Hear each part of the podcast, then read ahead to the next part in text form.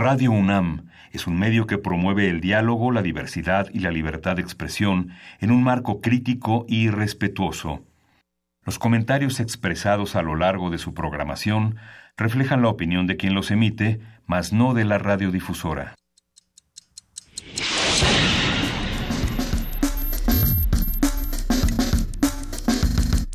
Primer movimiento. El mundo desde la universidad.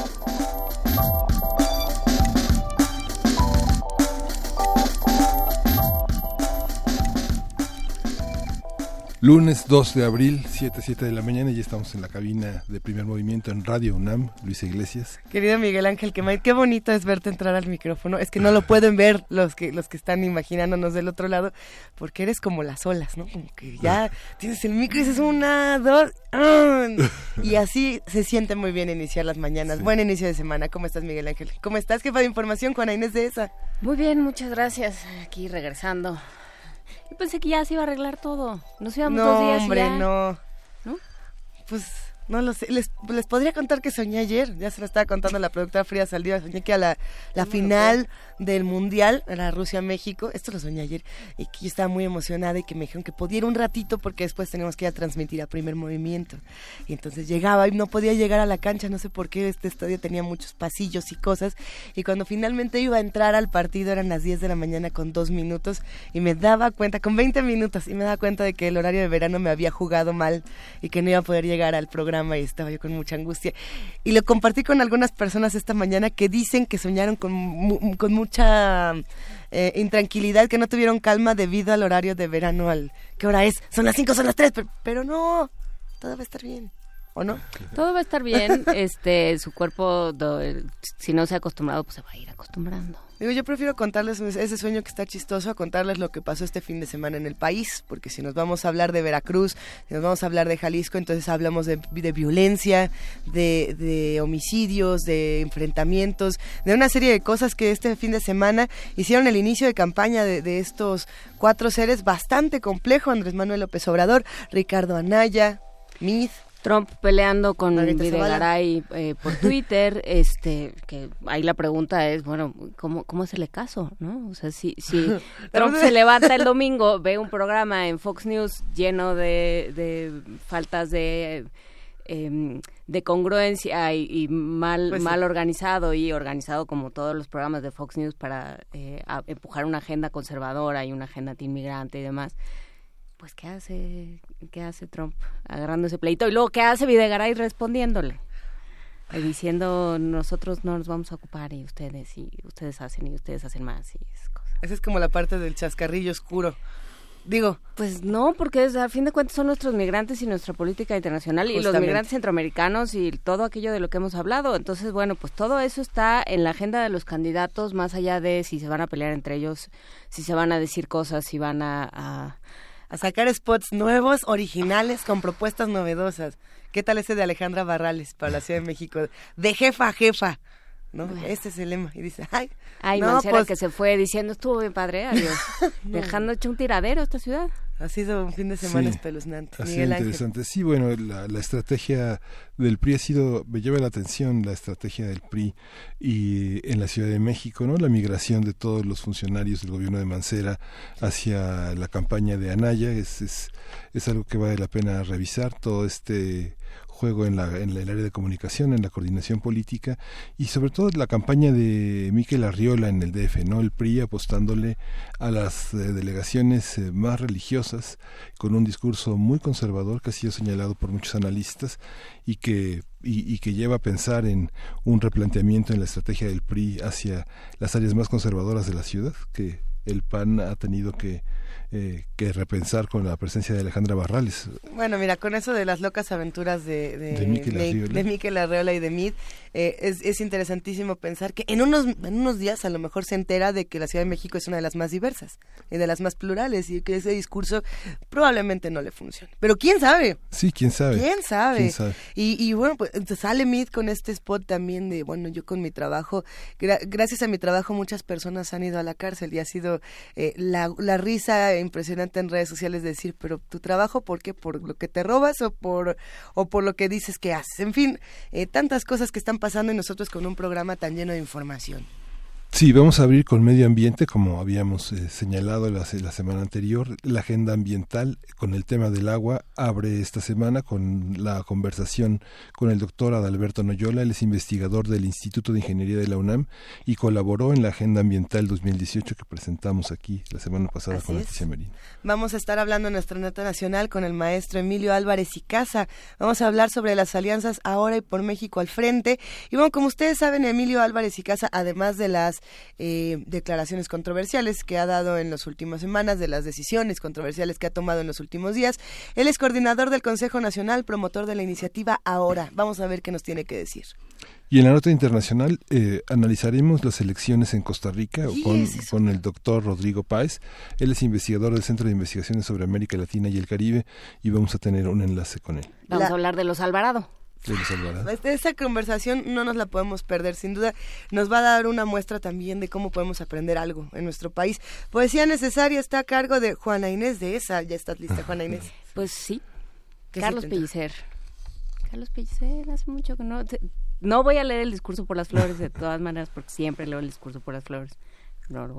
Pero está bien, para esta semana de Pascua yo creo que Carlos Pellicer es luminoso, es un ser luminoso. Vamos a tener una mesa del día igual de interesante, Miguel Ángel. Sí, en la mesa del día es un foro para pensar el futuro. Vamos a conversar con la doctora Diana Margarita Favela, que es investigadora eh, y coordinadora del foro. Y con eso empezamos primer movimiento esta mañana. Quédense con nosotros de 7 a 10. Hoy regresa TV UNAM, por supuesto. Eh, se fueron esta semana pasada de vacaciones, pero aquí están desde muy temprano con nosotros listos para hacer comunidad. Así que a partir de las 8 de la mañana también le puede prender al canal 120 o al 20.1 de TV Abierta. Y por lo pronto, música. Música. El cascabel con caña dulce y caña brava.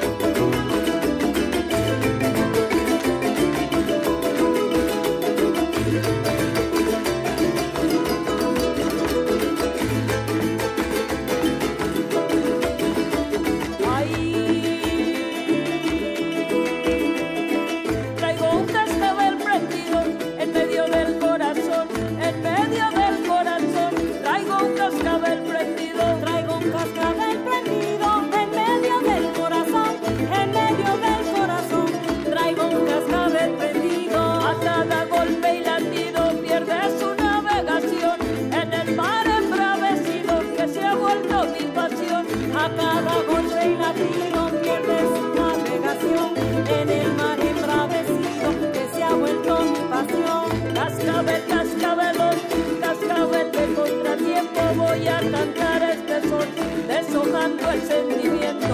Que de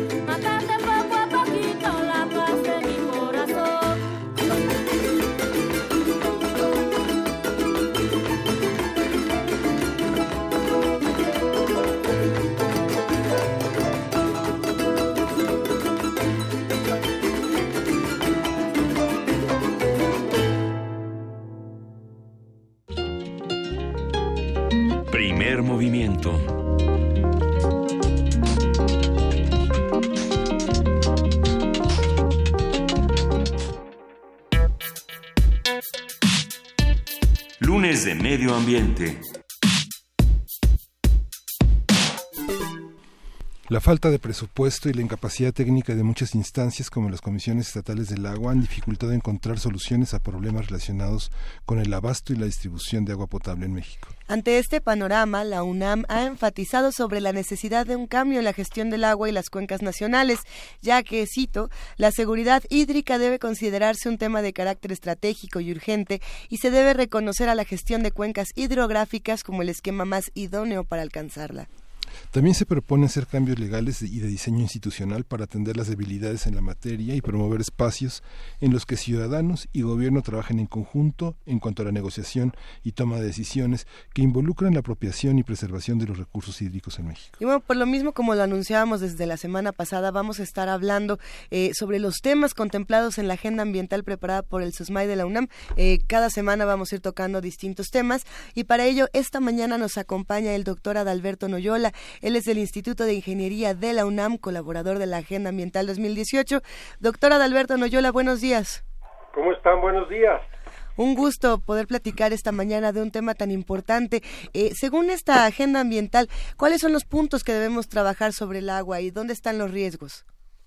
Eh, pues son muchos. Desafortunadamente, el país tiene muchos rezagos en la materia. Eh, tal vez lo podamos resumir por avanzar en la gestión integral del agua a nivel de cuencas, asociar el concepto de seguridad hídrica y con ello podemos avanzar mucho.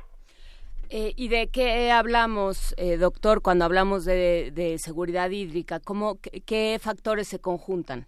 Bien, seguridad hídrica es un concepto relativamente reciente eh, que trata de englobar la capacidad instalada que existe en un cierto territorio, en una cuenca, para tanto para captar agua, abastecerla, colectarla, tratarla, reusarla, pero también eh, eh, se enfoca a, prevenir riesgo hídrico, es decir, inundaciones y sequías.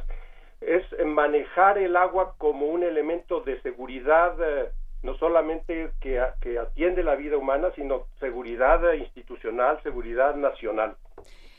Eh, parece, eh, lo hablamos con la, con la doctora Treviño la, la semana pasada, con Leticia Treviño, eh, que vino a presentar justamente esta, esta agenda ambiental. Leticia y ella, Merino. Leticia Merino, perdón. Y ella lo que decía era que de pronto se toman los temas ambientales como algo que corresponde a otras instancias, que corresponde a instancias muy particulares y no se contempla que en realidad son, son problemas estructurales que tienen que atravesar a todos los órdenes de gobierno y por supuesto a toda la sociedad civil. ¿Cómo, cómo se ve esto en el, en el tema del agua? Eh, es muy cierto. El, el problema tal vez es que muchos sectores se involucran. El agua es un bien indispensable para la vida, para la actividad económica, por lo tanto, toca todo. Y en ese momento, mm, eh, si bien institucionalmente la CONAGUA es rectora del recurso, eh, entra agricultura, entra industria, entra economía, entra marina, entra una serie de, sectores que hacen que tal vez la, la gobernanza del recurso se pierda. Esa es una oportunidad muy importante para avanzar en la, en la que debemos ya tener la ley eh, de aguas nacionales que está atrasada por mandato constitucional. Debió haber estado hace tres años y no lo está.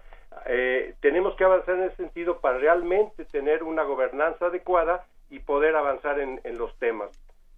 ¿Por qué no se ha realizado? ¿Por qué, ¿Por qué este atraso en la ley del agua? ¿Qué intereses toca? ¿Qué rezagos en la parte de diagnóstico tiene? Sí, mire, ese es un tema bien complicado que yo, que realmente le, le soy franco, me rebasa. Uno no entiende por qué, si hay un mandato constitucional, la Cámara de Diputados, la Cámara de Senadores no lo atiende. Esto se debió haber atendido más o menos en 2014 lo debíamos haber tenido. E, efectivamente, el agua es un recurso tan importante que toca tantos intereses que uno puede entender que haya problemas para llegar a consensos, pero también por su misma importancia debería ser un motivador para hacerlo. Es una cuestión paradójica. Yo pienso que eh, a final de cuentas eh, nuestros legisladores no han sido suficientemente responsables, eh, tal vez en este y en otros temas, y han dejado esto, como se dice vulgarmente, han echado la pelota para adelante y, el, hecho es que no lo tenemos aún. Y sin embargo es un tema fundamental, es un tema que nos está, que, pues, que, nos está cicateando todo el tiempo. Eh, ¿Cuáles son los principales conflictos que se dan alrededor del agua? Bien, eh, pues vamos a, si, vemos, eh, vamos a enfocarnos, por ejemplo, en las ciudades. Ustedes saben, México es un país predominantemente urbano, eh, casi el 80% de la población vive en ciudades, en el concepto de ciudad, aquellas poblaciones mayores a 2.500 habitantes. es un gran problema el abastecimiento del agua, las ciudades siguen creciendo, el recurso es finito y cada vez cuesta más de dinero eh, traerla para abastecer la población. Muchas, prácticamente todas las poblaciones están en déficit del recurso. Hay tandeos, es decir, se llega por horas. La calidad es, eh, no, es, no es la adecuada. El, el, eh, las aguas, el agua se pierde en las redes de, de, distribución en, un buena, en una buena cantidad. El, el, agua se recolecta pero no se trata y se, y se vierte la mitad del agua residual en México no se trata y se vierte cruda en cuerpos de agua o se riega con ella con los riesgos a la salud. Es, es todo un, una problemática muy compleja. ahí después pasamos al riego, en donde una buena parte del riego se hace con agua subterránea, subsidiada, eh, por lo tanto no cuidada. Cuando uno subsidia un bien, no lo cuida, puesto que no le implica un costo importante. El, el, em, digamos, el tema del, del, abastecimiento rural también está muy rezagado, eh, eh, lo hemos descuidado para favorecer las ciudades, podríamos decir que es lógico por el peso eh, específico que tienen estas, pero tampoco puede ser aceptable. La, mm, la gobernanza es un aspecto muy importante que hay que cuidar. la participación ciudadana se ha visto frenada en, en, en los órganos de decisión, en los consejos de cuenca, muy pocos consejos de cuenca que están en la ley actual funcionan y es una vía importante para para la mejor gestión del recurso. ¿Puede explicar? Podríamos enumerar, enumerar muchos aspectos. Doctor Noyola, ¿podría eh, eh, ahondar un poco en este concepto de consejos de cuenca? Sí, los consejos de cuenca es, una, es un esquema, digamos, eh, muy adecuado en el papel, al menos, eh, que están, eh, que están eh, referidos en la ley de aguas actual, en donde el gobierno, junto con, con los sectores, con los usuarios organizados, se les denomina así, toman decisiones sobre el uso del agua en la cuenca. Y es que la cuenca es, el, es el, mm, la unidad adecuada para gestionar el agua, no son los límites políticos. Hay que gestionar el agua en función de cuencas, limitadas por sus parteaguas. Una cuenca debe ser entonces gestionada en función de su disponibilidad y de las necesidades de uso, sea municipal o industrial, agrícola, protección de, la naturaleza, que muchas veces se, se olvida, de manera que entonces los usuarios y el gobierno toman las decisiones para el bien, el bien de la cuenca y de sus actividades económicas. Es, es un tema que, que, se puede complicar y que no se puede medir de la misma manera, eh, doctora Adalberto Loyola, justamente en las diferentes latitudes de nuestro país. Eh, por ahí desde hace ya varios días nos han escrito numerosas personas para preguntarnos qué está pasando, por ejemplo, con el caso de Mexicali o con otros casos donde no, no, se, no se trabaja de la misma manera y no se discuten los mismos temas y, y en algunas ocasiones estamos en una situación mucho más crítica que en la Ciudad de México. ¿Cómo se puede hablar del agua en otras regiones? Eh, empecemos reconociendo que México tiene una distribución muy desigual del agua. Eso es importante. Ya, ya los que hemos trabajado y las gentes en general saben que en el, en el sur, donde hay más agua, y está la menor población, y en el norte, y el sur, en el centro y norte, donde tenemos la mayor población, tenemos los menores recursos. Bueno, esa es la naturaleza y así nos desarrollamos. la manera para avanzar y que los y que los usuarios legítimos o los usos legítimos del agua puedan atenderse es una gestión adecuada donde voy a introducir un concepto que no hemos mencionado donde el reuso es fundamental es decir ya el agua no debe ser vista como un bien de uso único. La uso, la desecho y la tiro. Debe ser la uso, la trato, la reuso en usos diferentes que no requieren una calidad potable, por ejemplo, eh, lavados, industria, riego inclusive, la, la, trato bien, claro, para darle la calidad necesaria para ese reuso y con eso doy dos o tres vueltas al recurso. Solo así podremos atender las necesidades crecientes de agua que demanda una población que sigue creciendo. El tratamiento de las aguas eh, es, es una política eh, nacional. Es, eh, hay un recurso, hay estructuras, hay, hay, hay técnicos para esto. Sí, ese es un punto importante que el que usted toca y que particularmente yo conozco, puesto que esa es mi línea de trabajo. En México ha hecho esfuerzos importantes en abastecimiento y en tratamiento, sin duda. El abastecimiento llega al no, 90-92% de la población, claro, no en, las, no en la calidad adecuada y en la cantidad adecuada, pero digamos que se ha avanzado. El drenaje también ha avanzado. El que no avanzó fue el tratamiento, es decir, yo proveo agua a la, población, la recojo por medio de redes de drenaje y luego la tengo que tratar antes de vertirla al medio. Ese es el punto que México se rezagó. aproximadamente el 55%, 57% del agua que captan los drenajes es tratada. Es decir, 40, 43% se descarga cruda. Y eso implica riesgos al medio ambiente y a la salud pública. Pero peor, la infraestructura que nos hemos hecho, que, nos hemos dado, que son alrededor de 2.300 plantas de tratamiento de aguas residuales municipales, aproximadamente la mitad no funciona. Algunos inclusive están abandonadas. Por lo tanto, tenemos una infraestructura que nos costó mucho, mucho dinero, mucha inversión y que la hemos eh, mal usado o abandonado. Eso hay que atenderlo, además obviamente de, tratar esas aguas que se están descargando crudas. Las razones son, son varias, pero una es importante, sobre todo en pequeños municipios que el artículo constitucional, el 115, le da la responsabilidad al municipio del abastecimiento, tratamiento, el manejo del agua y también de la basura y otros servicios importantes. Pero los municipios pequeños no tienen las capacidades ni técnicas, ni financieras, ni, administrativas para dar ese servicio. Entonces se les está dando una carga muy importante, una responsabilidad muy importante que no pueden atender y ahí está la realidad. Las pequeñas plantas, muchas de ellas están abandonadas y por lo tanto no se está haciendo el trabajo de tratamiento y de reuso que se tendría que hacer. Exacto. No, no hable usted de reuso. Reuso es un lujo en estas condiciones. Así es. Ah, porque primero hay que tratar y luego reusar. No, no todavía no tenemos el tratamiento adecuado a pesar de que la inversión se hizo. Eso es lo que es más frustrante. La inversión se hizo, pero no se opera. ¿Por qué? Porque el municipio no tiene la capacidad. Hay que hacer un esquema institucional que los fortalezca que los asocie inclusive, inclusive entre pequeños municipios que formen un, un cuerpo, una, una, una, empresa puede ser eh, eh, eh, pública, puede ser privada, puede ser mixta, no sé, que funcione y dé servicio a una masa crítica mayor y no solamente un pequeño municipio.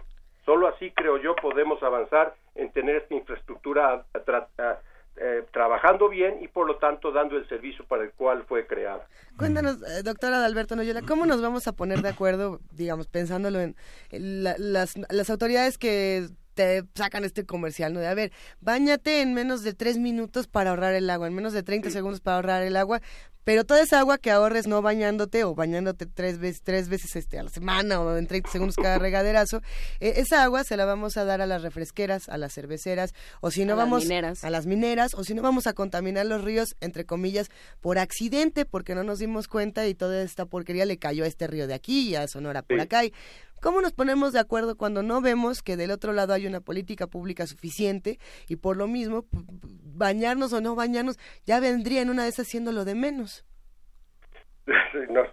o, qué tal? bañarse es importante. hay que bañarse, lo que digo es, parece que a, veces nos lo plantean como el cambio, lo tienes que hacer tú en tu casa usando bien poquita agua y mientras tanto toda la demás, ¿qué pasó?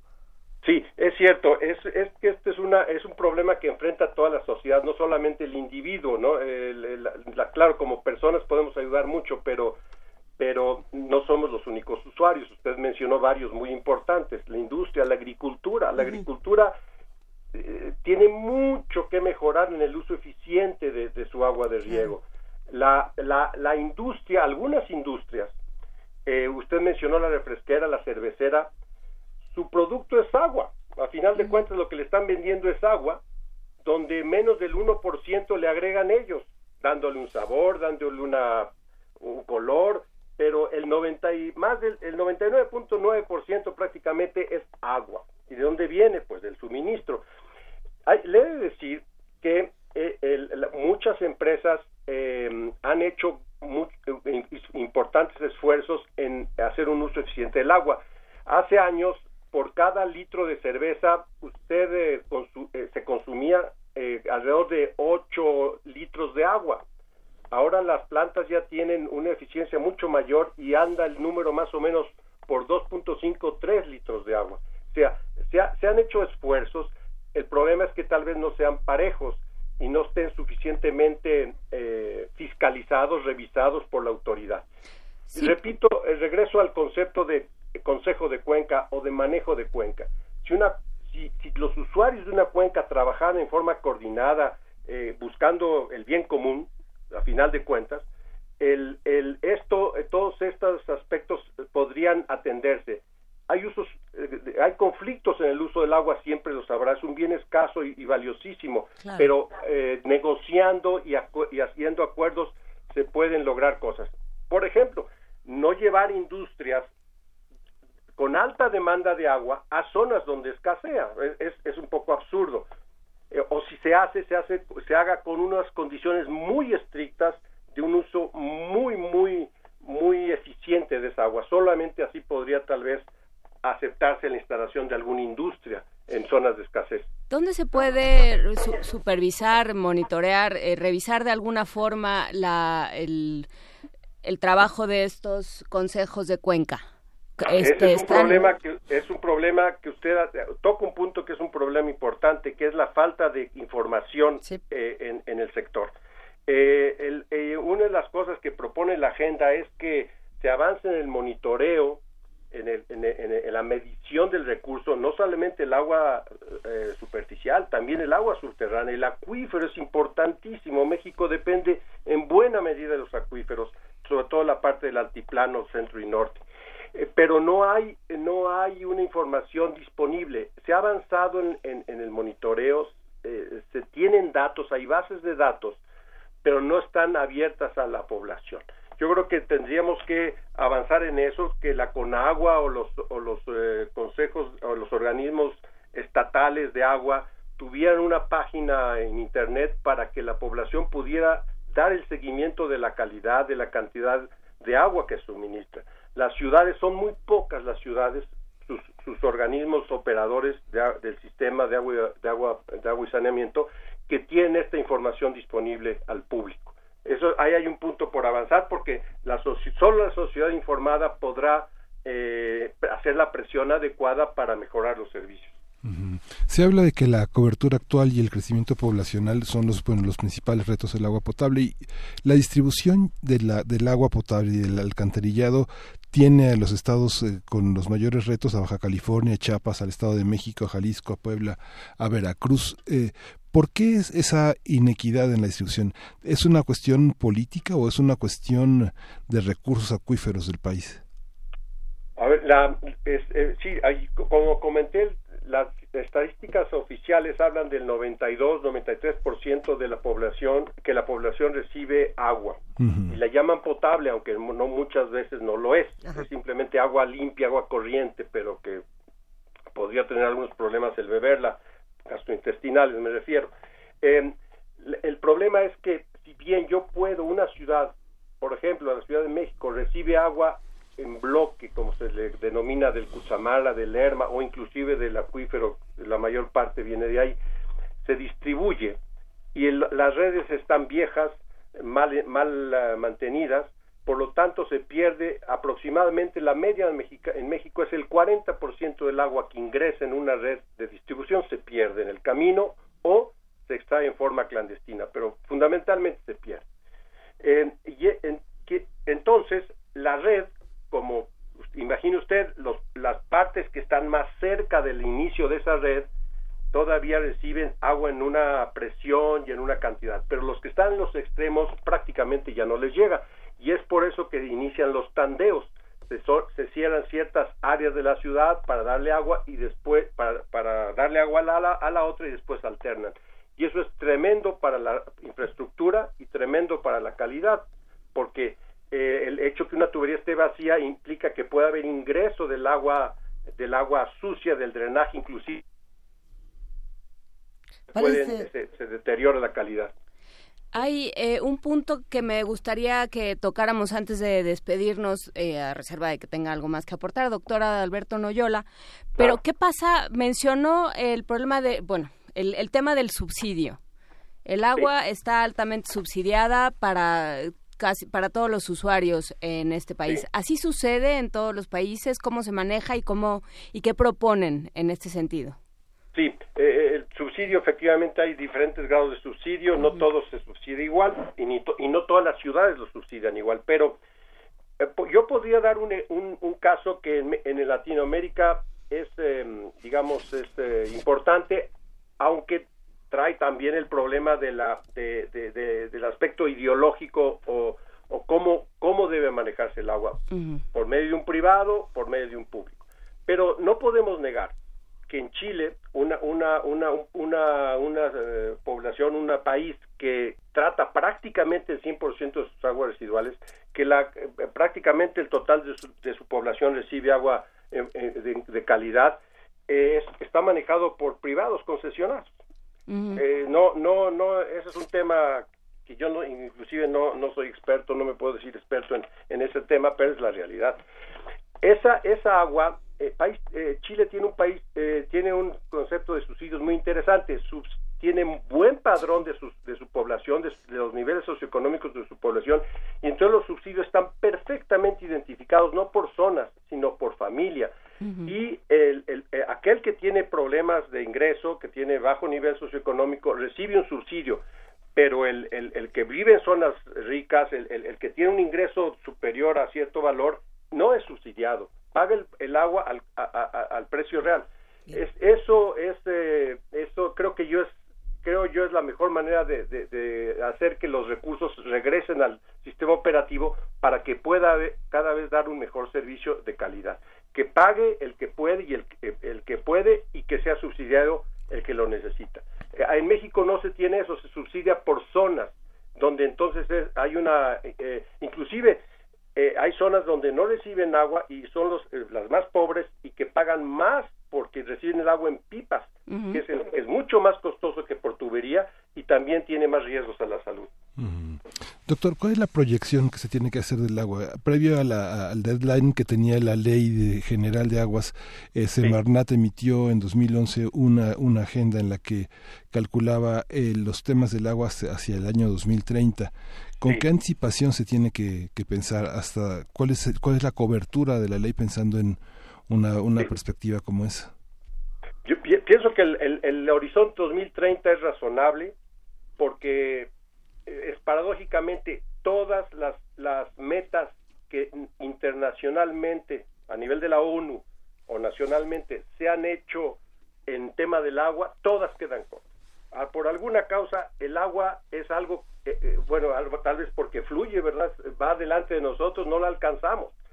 Las metas todas han quedado cortas, de la ONU, varias, la, este, etcétera. Entonces, 2030 puede, es un horizonte adecuado, pero si nos ponemos a trabajar hoy, no de ayer, ese horizonte ya tiene algunos años en, en, documentos oficiales, pero no estamos avanzando lo suficiente.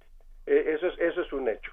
Entonces, creo que la, la, nueva ley de aguas nacionales, la que, la que, nos, la que nos demos como sociedad, deberá tener esto eh, también en, en su horizonte, en su exposición de motivos, tener el 100% del, del abastecimiento y del tratamiento de las aguas residuales para, esa, para ese año con calidad y cantidad.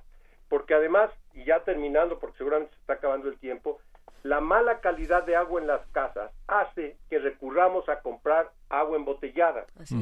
Y eso es la más cara, esa es la más cara de todas. Entonces es paradójico como no queremos pagar un peso más por metro cúbico en nuestra casa, pero sí estamos dispuestos a pagar 8 o 10 pesos por un litro de, de agua embotellada. Es, esa es una cosa que realmente es complicado de entender eh, y que habrá que trabajar en ello.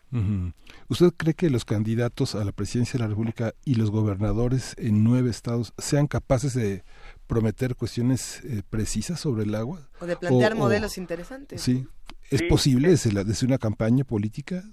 Yo pienso que es totalmente posible. El, diagnóstico es muy claro, la, la, la problemática está bien conocida, están relativamente bien identificadas, claro, hay diversos caminos para llegar a un objetivo, pero están bien identificados.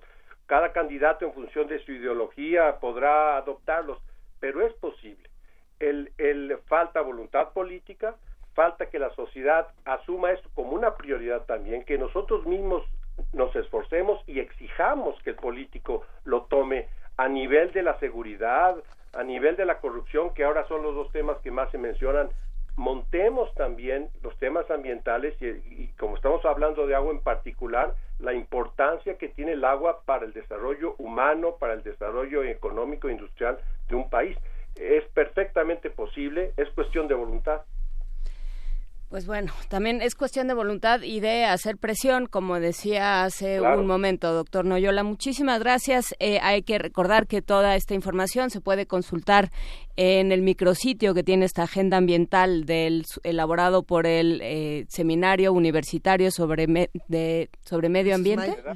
Sociedad, Medio Ambiente e Instituciones, sí. Sociedad, Medio Ambiente e Instituciones. Muchísimas gracias por conversar con nosotros al contrario, mucho gusto, que, estén bien. Igualmente. Un abrazo, doctor. Vámonos con música. Vamos a escuchar de Chubac, Belandia y la Tigra, súper sencillo. Sencillo con Z. sencillo con Z.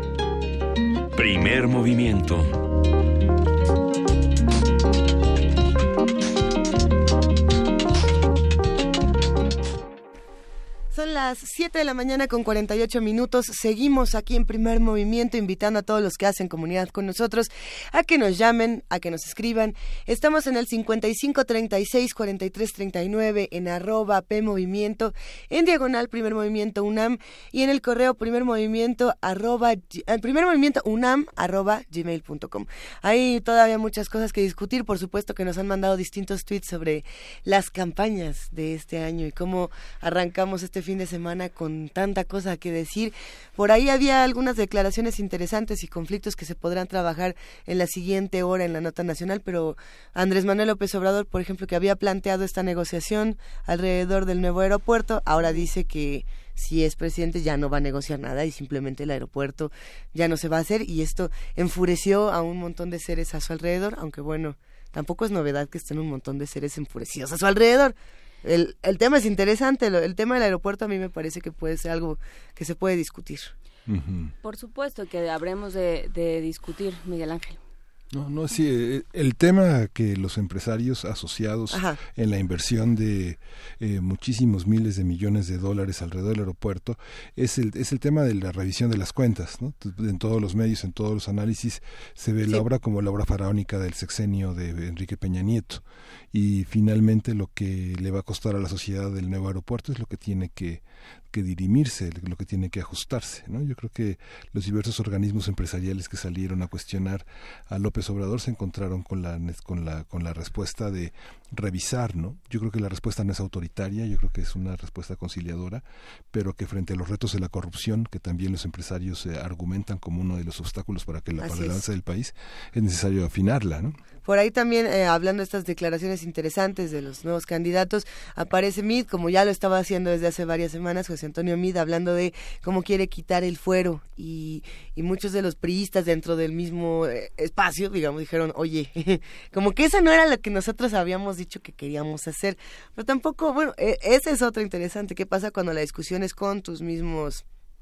Amigos sí, de cuando partido, sales a dar declaraciones y todo el mundo voltea con cara de sorpresa. Yo no vine con él, este no era mi, mi amigo. Yo no sé nada, yo llegué ahora mismo, como dice esa canción. No, es, es un problema y, podría ser una muy buena oportunidad eh, esta campaña, precisamente esta campaña, como muchas otras en la historia del país, pero esta campaña sería una buena oportunidad para que tuvieran un cambio de discurso, para que alguno tuviera un cambio de discurso.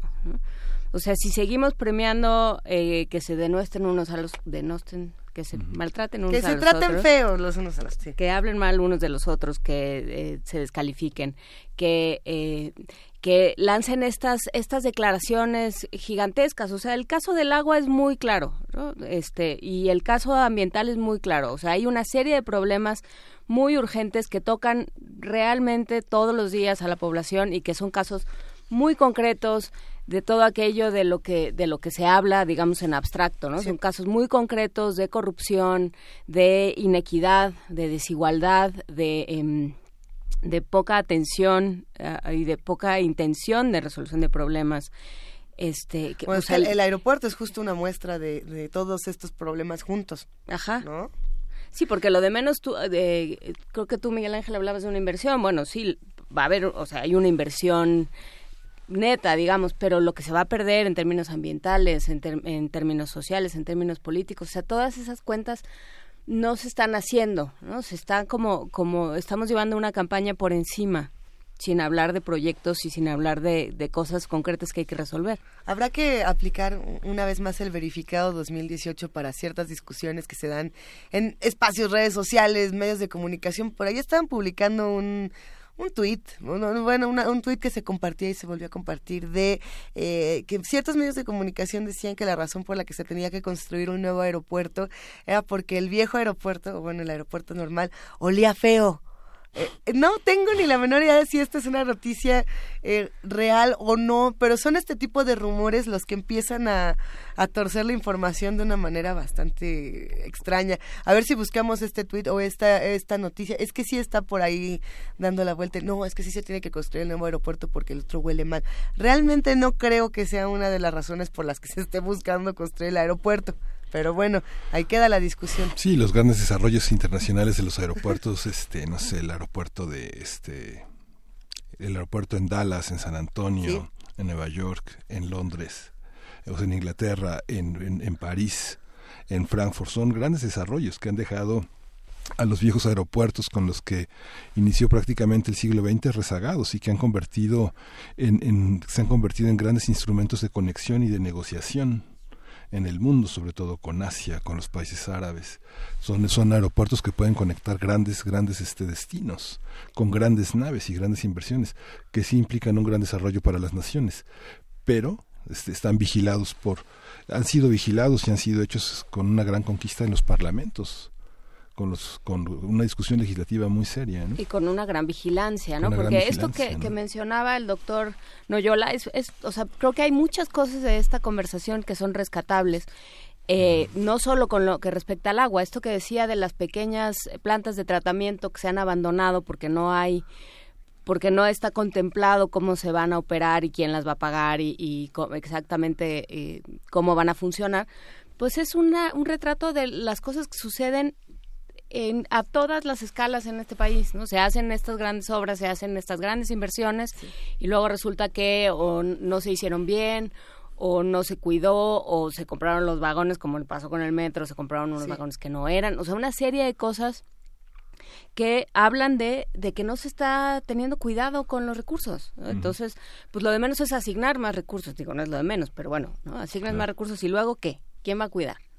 ¿Y qué va a pasar? ¿Y de qué estamos hablando cuando hablamos del aeropuerto? ¿Y qué va a sustituir? ¿Y qué, qué va a implicar? ¿Y a quién va a ayudar? Y todas esas cosas no se están discutiendo. Se está discutiendo simplemente una persona contra otra, ¿no? En términos de una obra. Hablemos de las cosas que realmente nos que inciden en nosotros.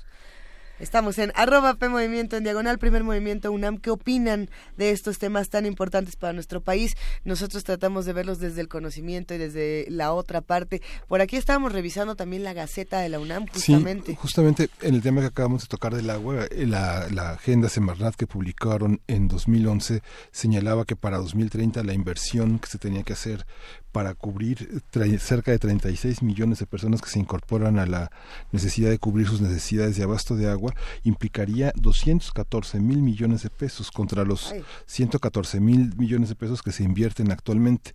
Y justamente la UNAM y justamente en la Gaceta eh, se, se publica un trabajo que se titula Monitor Identifica Evolución, la magnitud y severidad de las sequías, que es un desarrollo del Instituto de Ingeniería que la coordinación hidráulica del instituto, un equipo de expertos desarrolló un monitor de sequía multivariado en México, que es un sistema que produce mapas que identifican de forma objetiva la evolución espaciotemporal de la magnitud y severidad de este fenómeno en el país, considerando, digamos, diferentes escalas temporales, y es un diagnóstico que es sumamente novedoso, sumamente actual y que implica una nueva, una nueva tecnología. Se le entregó a Conagua en 2016 y se encuentra en un mejoramiento continuo. Y bueno, vale mucho la pena para los ingenieros hidráulicos, para, los, para la gente que nos escucha, recurrir a este, a este material porque es un, una, manera también de prevenir desastres hidrometeorológicos que en la agenda del agua está contemplado justamente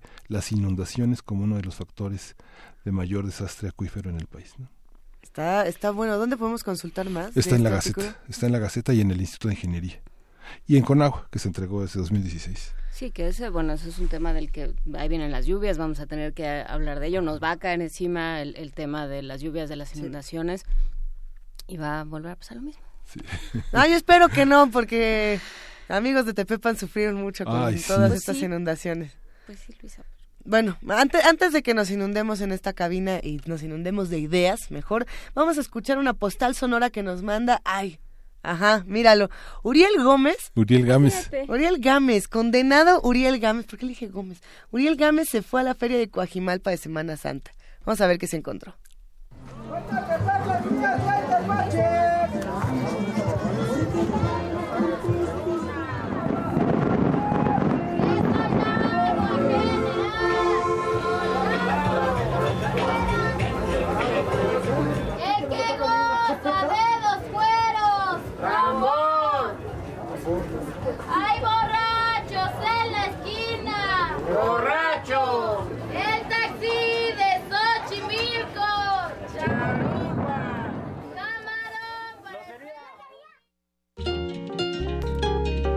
Primer movimiento.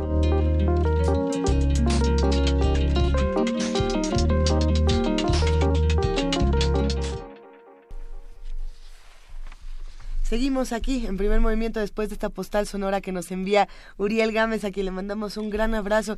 A ver, quiero Fue una especie como de happening, ¿no? Es, que no entendíamos el performance. Que nos cuente más, Uriel.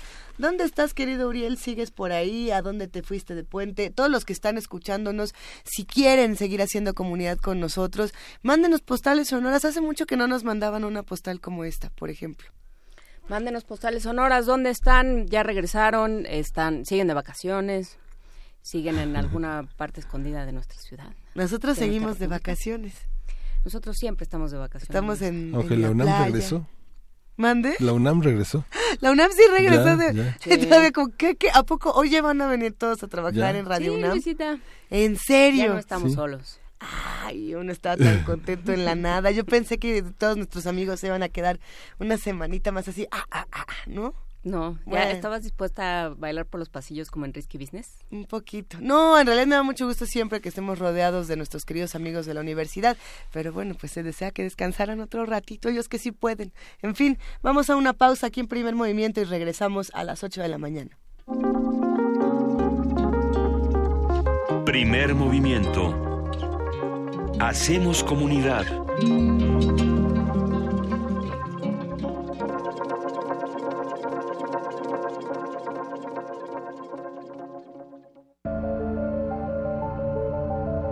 Se puede llegar de la pintura a la arquitectura, basar una escultura en el conocimiento matemático o escribir un poema a partir de la física cuántica. La Cátedra Extraordinaria de Lectura José Emilio Pacheco y el Instituto de Investigaciones sobre la Universidad y la Educación te invitan al diplomado Materialidad Inestable, Diálogos entre lenguaje, arte y ciencia, para entender los lenguajes textuales y su relación con otras artes, ciencias y áreas del conocimiento. A partir del martes 3 de abril y hasta el mes de noviembre, en el Instituto de Investigaciones sobre la Universidad y la Educación, ISUE. Informes e inscripciones a difusión-iisue.unam.mx o al 5622-6986, extensión 2503. Los campos del conocimiento difuminan sus fronteras. Habla Andrés Manuel López Obrador. Tres compromisos, no les voy a fallar. Segundo, vamos a terminar con fueros y privilegios. Voy a enviar una iniciativa al Congreso para que el presidente en funciones pueda ser juzgado por delitos de corrupción. Tercero, me voy a someter a la revocación del mandato. Cada dos años va a haber una consulta para que los ciudadanos decidan si quieren o no que continúe el presidente. En la democracia, el pueblo pone y el pueblo quita. Andrés Manuel, presidente. Morena. Los expresidentes de México reciben una pensión en total de 5 millones de pesos mensuales. Salinas, Cedillo, Fox, Calderón, ni Obama tiene una pensión así. Y no está en ninguna ley. Es un acuerdo que firma el presidente que llega porque sabe que cuando termine él se va a beneficiar con esa pensión. Yo voy a llegar a ser presidente de la República y ya no voy a firmar ese acuerdo se van a terminar las pensiones millonarias a los expresidentes. Andrés Manuel, presidente. Partido del Trabajo. Una orquesta en la cocina. Cuarteto de cuerdas en el auto. Y un violonchelo solista sentado en el sillón favorito de la sala. Orquesta Filarmónica de la UNAM. Desde la sala Nezahualcóyotl. Escucha los conciertos los domingos al mediodía. Desde la comodidad de tu casa. 96.1 FM. Radio UNAM. La esencia de una ciudad innovadora es acortar las desigualdades. Tú ya sabes quién instauró derechos sociales universales, como el de las personas adultas mayores. Hoy nos proponemos retomar ese espíritu con innovación. Acceso a la cultura, educación, deporte, salud, a la naturaleza y a las nuevas tecnologías. Esa es la ciudad innovadora, segura, de derechos y de prosperidad compartida. Una ciudad con esperanza. Claudia Sheinbaum, candidata a jefa de gobierno de la Ciudad de México. Innovación y esperanza. Morena. De niña, soñé con ser sobrecargo, aparecer en las noticias y ser diputada. Trabajé muy duro para alcanzar mis sueños y lo logré. De joven, soñé con una ciudad para todos, una ciudad de derechos y libertades. Y juntos la construimos. Ahora, sueño con una ciudad que camine más a prisa. Una ciudad donde camines sin miedo por las calles y en donde lo que ganes te alcance para vivir bien. Ahora, mi sueño es que todos puedan cumplir sus sueños. Alejandra Barrales, por la Ciudad de México al frente. Movimiento Ciudadano. 10 frasquitos de gel desinfectante, 8, 7 antibióticos, 5 4 caldos cultivo, 2 compostas, un invernadero sonoro. En este ambiente se experimenta la nueva música en compañía de sus creadores. Cultivo de hercios, frescura en la flora musical.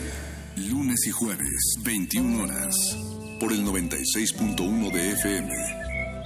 Radio UNAM.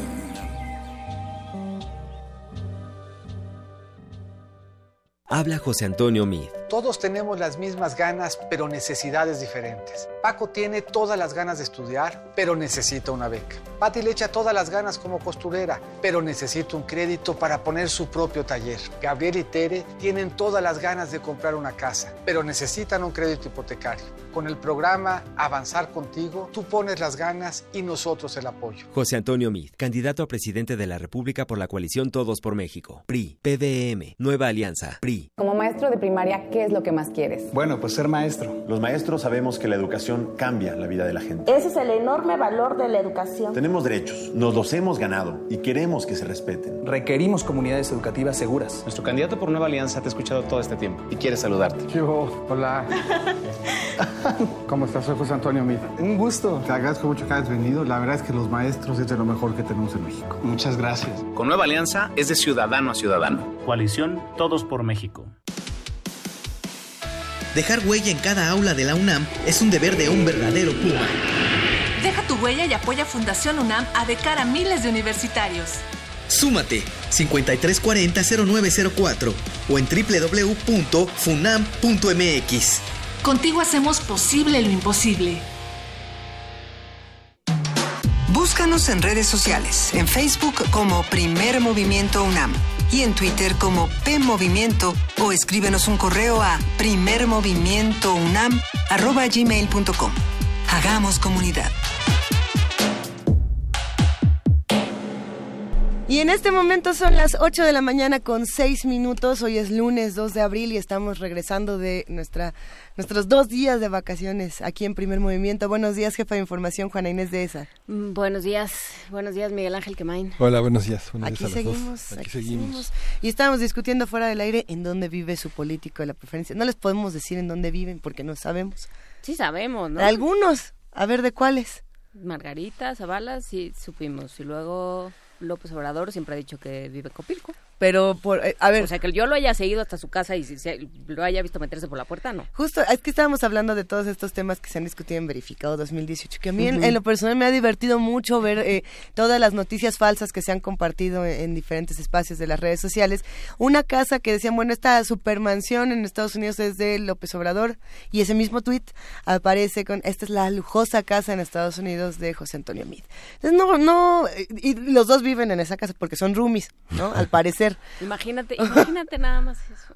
Las locas, ellas, esa ya serían las triples locas aventuras de, de Andrés Manuel López es Obrador. Es el peor reality show del universo. Y Ricardo Anaya quiere salir, pero no lo invitaron. Ah. Ay, pobre. No, bueno, hay mucho que seguir discutiendo, muchos temas importantes eh, que discutir, pero antes de ello saludamos a todos nuestros queridos amigos de TV UNAM que nos observan a través del canal 120 o del 20.1 de TV Abierta. Hoy vamos a estar hablando de diversos temas muy plurales y por supuesto que causan controversia, así que si quieren seguirnos y si quieren hacer comunidad con nosotros, estamos en arroba P en diagonal Primer Movimiento UNAM y en el teléfono 55 36 43 39. Vámonos a nuestra nota nacional y seguimos con ustedes. Perdón, internacional, internacional. Primer movimiento.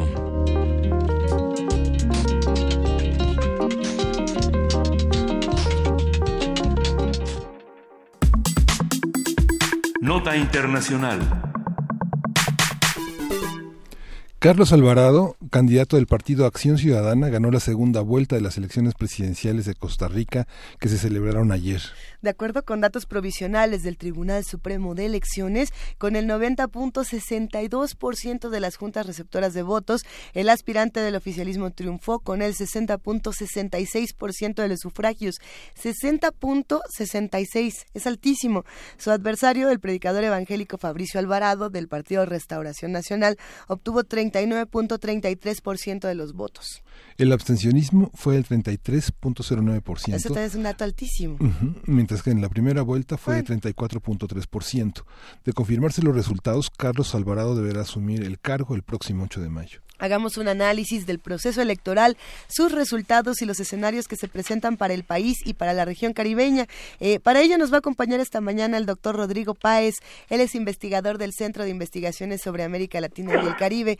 Doctor Rodrigo Páez, buenos días. Eh, muy buenos días. Me da mucho gusto estar de nuevo con ustedes en Radio UNAM. El gusto es todo nuestro y más para hablar de lo que pasó en Costa Rica este fin de semana, ¿podemos escuchar un breve resumen? Eh, sí, este fue una noche llena de sorpresas oh, en un eh, proceso electoral que fue también en muchos sentidos inédito. eh, hasta hace muy pocos días, la, la última encuesta de la Universidad de Costa Rica daba por vencedor a Fabricio Alvarado, el pastor evangélico, uh -huh. por 43% sobre 42 de el candidato oficialista. Y sin embargo, el triunfo de este, de Carlos Alvarado, fue un triunfo contundente con 60.8% de los votos.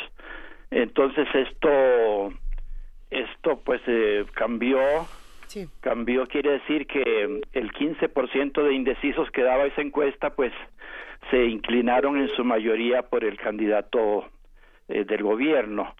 Y, y tiene, es, esto es muy importante porque eh, es mucho mérito de este de este candidato tan joven de 38 sí. años periodista que empezó prácticamente casi desde cero, ¿no? Porque se enfrentó a, a, de inicio a un gran escándalo dentro del gobierno, el famoso cementazo, un escándalo por eh, por corrupción, por una importación de cemento chino, en donde hubo eh, algunos miembros del gobierno implicados.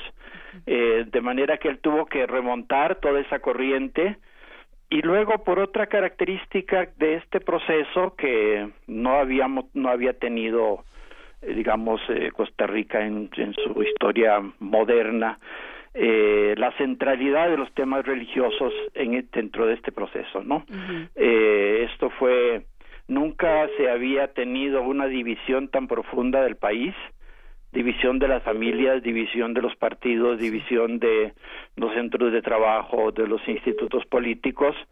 Eh, la última vez que el país había estado tan dividido, así prácticamente en dos, fue cuando se hizo el plebiscito para sobre el Tratado de Libre Comercio con Estados Unidos a principios de este siglo. Eh, ahora sí, prácticamente había dos bandos muy y y la verdad es que muchas felizmente la sangre no llegó al río pero en algunos momentos hubo momentos de gran tensión dentro del país. Eh, pues este es digamos el, el, eh, el, marco en donde se da este proceso. Eh, eh es interesante señalar muchas cosas no muchas cosas porque eh, repito, eh, la tradición de Costa Rica es una tradición que generalmente se había movido dentro de la clase política en parámetros más bien liberales. Eh, se había aceptado, digamos, una ciudadanía que, apertaba, que aceptaba un repertorio de prácticas y discursos electorales eh, eh, generalmente donde cabía la izquierda, cabía la derecha, cabía mm, eh, diferentes eh, diferentes eh, eh, posturas frente a otros fenómenos como lo religioso pero generalmente no había una mayoría que determinara las cosas no y ahora se presentaba el peligro no de que esta esta oleada conservadora que es internacional porque en América Latina tenemos que esto pasó, pasó con los acuerdos de paz en Colombia, pasó con la bancada de los diputados en Brasil, este, muchos pastores que defenestraron a, Dilma Rousseff y, en fin, ahorita en Venezuela tenemos también un pastor eh, que se presenta como candidato presidencial a las elecciones del mes entrante. Es decir, esta oleada eh, amenazó en ciertos momentos como como con destruir muchos de los de los elementos de de, una Costa Rica que se creía que era de otra manera, ¿no? Entonces, eh, por cierto, eh, ciertos momentos como que aparecieron cosas, eso lo dijo el candidato ganador, eh, Costa Rica se vio en un espejo en el que no se había visto reflejada en mucho tiempo, desde mucho tiempo atrás. Apareció que aparecieron rasgos muy claros de, de homofobia, de machismo, de xenofobia, de racismo y pues quedaban como como un contraste con lo que ha sido la imagen del país generalmente aceptada en el mundo. Y pero bueno, ahora en los discursos de aceptación de la derrota del candidato Fabricio Alvarado y en el discurso también de de digamos del triunfo del candidato ganador todos los mensajes fueron de unidad de propuestas de de digamos este de reconstruir una una unidad perdida en las familias en los en los amigos en los en los centros de trabajo en los en los centros políticos etcétera etcétera no eh, como que ha quedado ha quedado todo este encono todo este rencor se dejó un poco de lado vamos a ver esperemos que que esto se defina en, algo mucho más constructivo. Este es un poco el, el, balance que hago, ¿no? Ahora habría que entrar a otros, a otro tipo de detalles, pero no sé ustedes si quisieran eh, preguntar algunas cosas o plantear algunos puntos de vista. Sí, lo que sé es que Costa Rica ha sido en, en Centroamérica uno de los espacios de paz que ha permitido plantear problemas que ha sido muy difícil plantear en El Salvador o en Nicaragua o en Honduras o en Guatemala, que es el tema de los derechos humanos, el tema de los matrimonios igualitarios, aunque el tema de la, de la campaña fue el tema del desempleo, fue el tema de la situación económica, el tema de la corrupción quedaron eh, quedaron en vilo pues problemas que tienen que ver con la seguridad que representa también uno de los eh, tal vez el tercer problema en, términos eh, políticos y sociales en Costa Rica que representa esta victoria digamos en en un crecimiento de temas evangélicos donde la amenaza es el infierno cuando cuando el otro la amenaza es la muerte digamos Claro, este sí, eh, la campaña, como acabo yo de decir, se polarizó sobre el debate sobre los derechos de los homosexuales, ¿no? Eh, eh, dentro del campo del Fabricio Alvarado, esto, digamos, planteado contra todo, ¿no? Contra el matrimonio entre las personas del mismo sexo, la fecundación in vitro, la incluso la aplicación de las guías sexuales que ha elaborado el Ministerio de Educación Pública para para eh, sobre todo tratando de evitar los embarazos de adolescentes, etcétera, etcétera, ¿no? Todo esto eh, todo esto parecía que iba a ser, de, de hecho fue el centro de la campaña, de, y, y eso puso a hay, hay una metáfora que usó ahora el, el, expresidente José Figueres, eh, José María Figueres, eh, que es interesante, dice que los partidos tradicionales es como si los hubieran metido en una licuadora.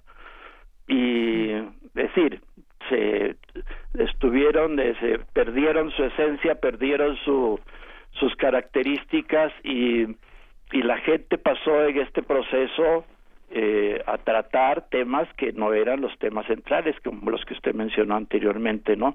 Sobre todo un tema que, el tema de la desigualdad, que hay un, aunque Costa Rica tiene niveles un poco mejores que sus vecinos centroamericanos en, en cuestiones, en algunas cuestiones sociales, eh, hay un núcleo muy resistente de desigualdad en el país, más de un 20% eh, que, que no que, no deja de, que no sale nunca de ahí no y y el fenómeno también de del narcotráfico que el narcotráfico antes se consideraba nada más como que Costa Rica era un lugar de paso de la droga de Colombia hacia hacia México y pues ahora no ahora es eh, hay, se está subiendo muchísimo el el porcentaje de de, de, muertos, de asesinados, de secuestrados, ¿no? Por, eh, por, eh, por cien eh, sobre cien mil habitantes, que es como se mide estas cosas,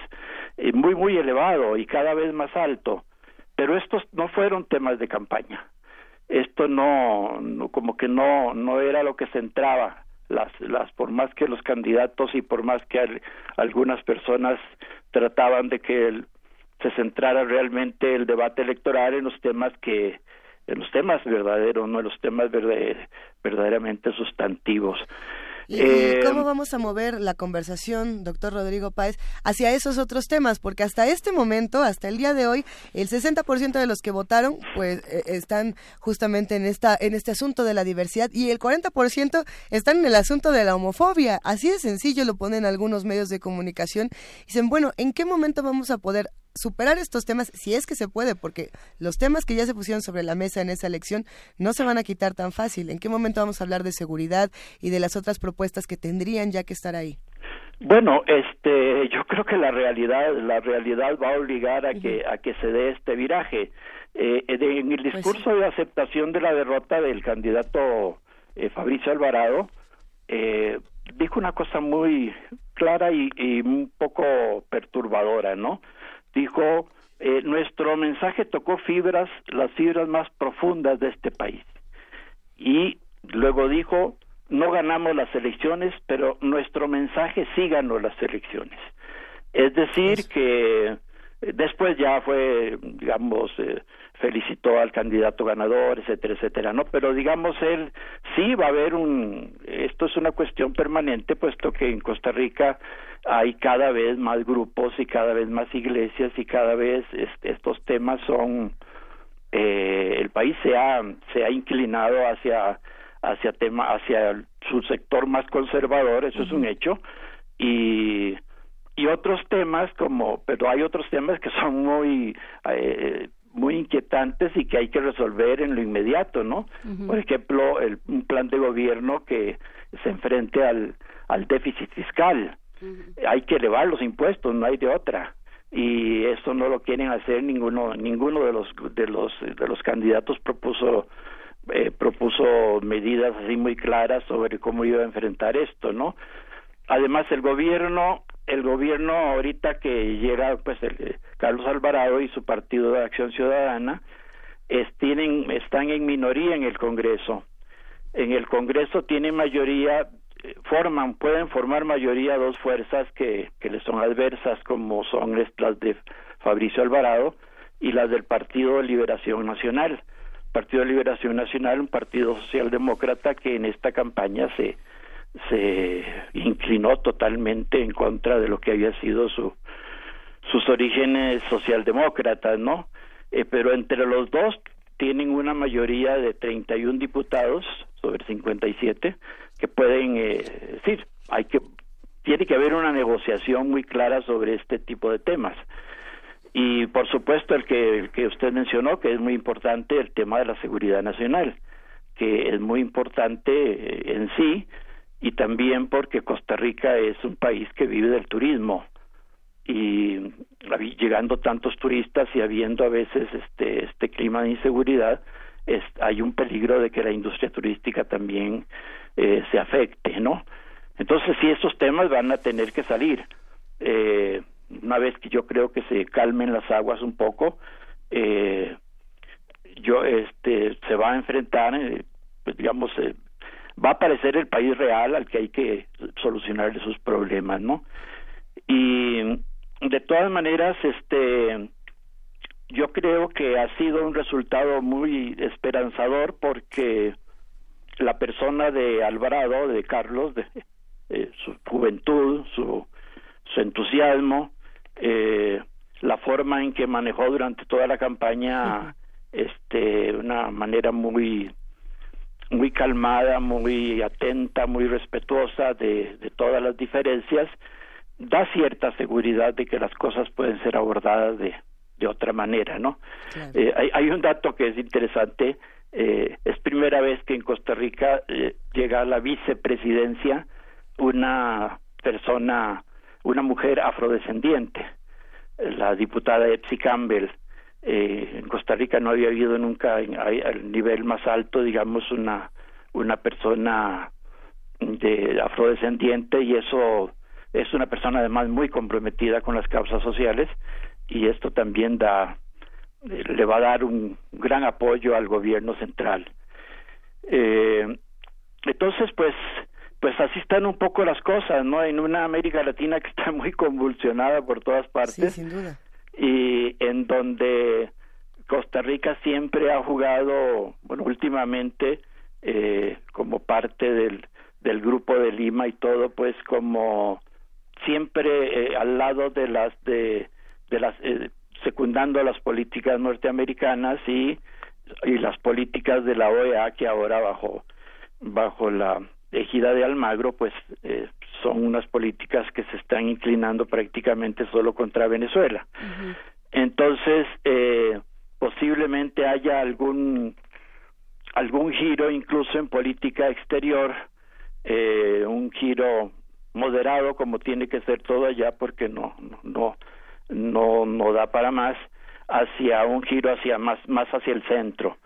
Eh, eso también pues podemos esperarlo vamos, a ver cómo cómo viene el gabinete también. Claro eso eso habrá que verlo. Y habrá que ver también no sé cómo, cómo se esté viviendo ni, ni cómo ni, ni qué tanto se sepa de esto, doctor Rodrigo Páez, pero en estos casos se vive una especie de cruda, digamos, como de resaca, pensando en lo que en lo que todo aquello que, que sale en una campaña, ¿no? Esto que decía hace un momento de Costa Rica se está viendo en un espejo en el que no se había visto, en un espejo homofóbico, intolerante, eh, en contra de una agenda liberal, etcétera, eh, pues si uno piensa, bueno, ¿y cómo despierta hoy Costa Rica sabiendo eh, la, la, cantidad de, de inquina, de intolerancia que guarda?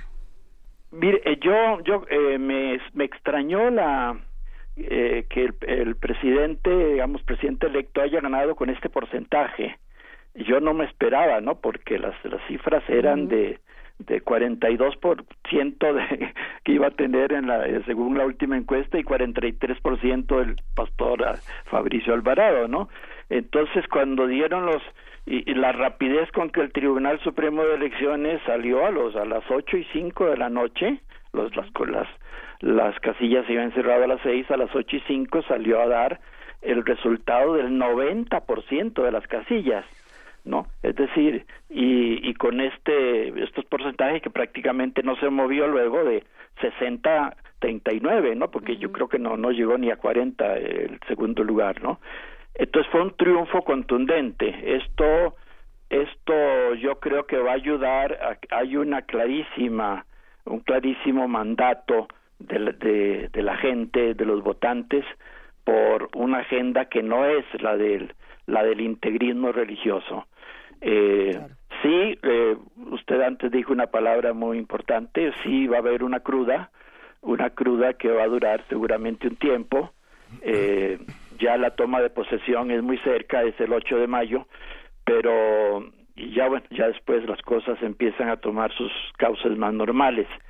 Eh, quedan pendientes los temas en, eh, en los discursos finales de anoche ya estos temas ni siquiera se tocaron ya no se tocó, no se tocaron eh, cuestiones de casi ni indirectamente, ¿no? De, eh, seguramente que los candidatos, el ganador y el perdedor, dijeron tenemos que apostar por la paz social. Se insistió mucho en que se reconciliara la gente, en que se hablaran los, los que se habían hecho enemigos en el proceso, etcétera, etcétera, ¿no? Porque sí, sí fue una cosa que llegó incluso a dividir familias, a dividir, eh, es una cuestión muy, muy intensa que se ha vivido sobre todo a partir de, de, de un evento que fue inoportuno por el momento en que se produjo, ¿no? La, la declaración de la, de la Corte Interamericana de Derechos Humanos que ordenó a los estados garantizar los derechos de la comunidad LGBTI, ¿no? Este, incluido el matrimonio para parejas del mismo sexo, vino a principios de enero y fue un, fue un realmente un, eh, un disparador de, de miles de cosas, ¿no? Es decir, los, el candidato que, que perdió ayer eh, en un mes en un mes se vio prácticamente catapultado al primer lugar en las en las en, en la primera vuelta de las elecciones. Ahora que hay, hay una parte interesante, doctor Rodrigo Páez, que, que nos llama mucho la atención y es cómo, uno, cómo se viven estas elecciones desde dentro de, Costa Rica, pero cómo las vivimos todos desde otras latitudes, pensando en todos los mexicanos que observábamos este proceso electoral y decíamos, venga Costa Rica, tú no tienes por qué caer en los mismos juegos que ya, caímos, que ya caímos todos los demás, ¿no? Se vio un proceso muy similar en Estados Unidos, por supuesto, con la llegada de ah. Donald Trump, por supuesto que con Jimmy Morales todos dijeron, oye, pero es que a ver, espérame, eh, si ya tenías la buena, ¿por qué vas y votas por Jimmy Morales? Aquí en este proceso, Alvarado versus Alvarado, creo que muchos decíamos, bueno, pues que vaya por Carlos, o no sabemos que se decida de una manera democrática, pero por favor no dejemos estos discursos de odio crecer en, en todo el mundo. Y de pronto, pues queda Carlos Alvarado y creo que nos deja a todos los países una lección muy interesante de cómo hacer procesos políticos. ¿Qué nos deja, por ejemplo, a nosotros los mexicanos que estamos a punto de enfrentar una elección tan importante? Pues yo, yo desearía, eh, digamos, eh, eh, porque en Costa Rica el resultado final y la forma en que se llevó el proceso, digamos, el día de ayer, fue, fue realmente ejemplar, ¿no?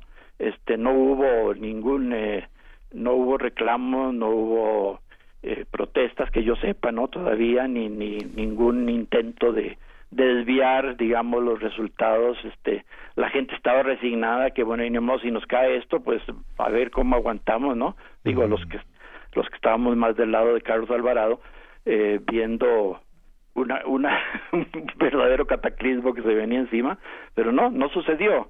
Y se respetó la voluntad, digamos, la voluntad popular y yo creo que esto es lo que lo mínimo que tenemos que esperar en México en el proceso electoral que se que ya que ya estamos viviendo, ¿no? Y, es la libertad, están pasando por la libertad. Digo, quien conoce la quien conoce la realidad de las realidades más, más evidente en, en, en, en, Honduras, en Guatemala y en Salvador, digamos, organizaciones, ONGs peleando desde, hace tres años, en, son los tres países más violentos eh, y en, las cifras de crímenes de odio. Y yo creo que la ecuación con este tema de la migración en Estados Unidos replantea la política migratoria en, El Salvador y, y en Honduras, que son países que tienen gran migración, cosa que no tiene Costa Rica. Y, bueno, y quien conoce, quien tiene amigos en esas áreas, este, muchísima gente, como decimos en México, no sale del closet por miedo a morir, por miedo a ser asesinado y a ser perseguido. Este, ni mujeres ni hombres. O sea, es una persecución terrible. Alguien que es eh, gay en El Salvador, alguien que es homosexual, este, pues se las ve, pero verdaderamente negras, ¿no? sí, en Costa Rica se había logrado, bueno, se ha logrado hasta hasta ahora eh, un gran respeto a eh, el actual gobierno de, de Luis Guillermo Solís se caracterizó en ese sentido por ser un, un gobierno garante de las de las libertades de, de las libertades de, de la de la comunidad lésbico gay y de todas las otras formas de variedad de, de experiencias de, de, orientación sexual. Eh, pero se enfrentó con una con que ahora el tema de la campaña iba a ser este no y y, se temió mucho de que de que efectivamente además un gobierno que al final al final de, de, su periodo se vio enfrentado a escándalos de corrupción grandes pues ya no tenía la fuerza moral como para salir a a defender valores y a defender las eh, eh, los logros conseguidos durante tantísimo tiempo porque la, la tradición eh, la tradición democrática de Costa Rica, pues digamos, vista así, en, por supuesto no es ningún paraíso, pero vista comparativamente con el resto de los países del área y de, y de América Latina, pues es una tradición eh, que tiene muchos, muchos elementos que hay que conservar. Y, y es más, y no solo conservarlos, sino ampliarlos y, y difundirlos. Yo creo que esto, esto va a ser un tema eh, la cruda, la cruda va a implicar una reflexión muy profunda, incluso de las iglesias. Hay una, cosa, una cosa muy curiosa. La, la, Iglesia Católica, que es la, la digamos la mayoritaria en, en Costa Rica, hizo una alianza con la con las iglesias evangélicas, una una alianza muy muy delicada porque porque el mentor, el el guía espiritual de Fabricio Alvarado, del del candidato pastor es, es eh, Ronnie Chávez.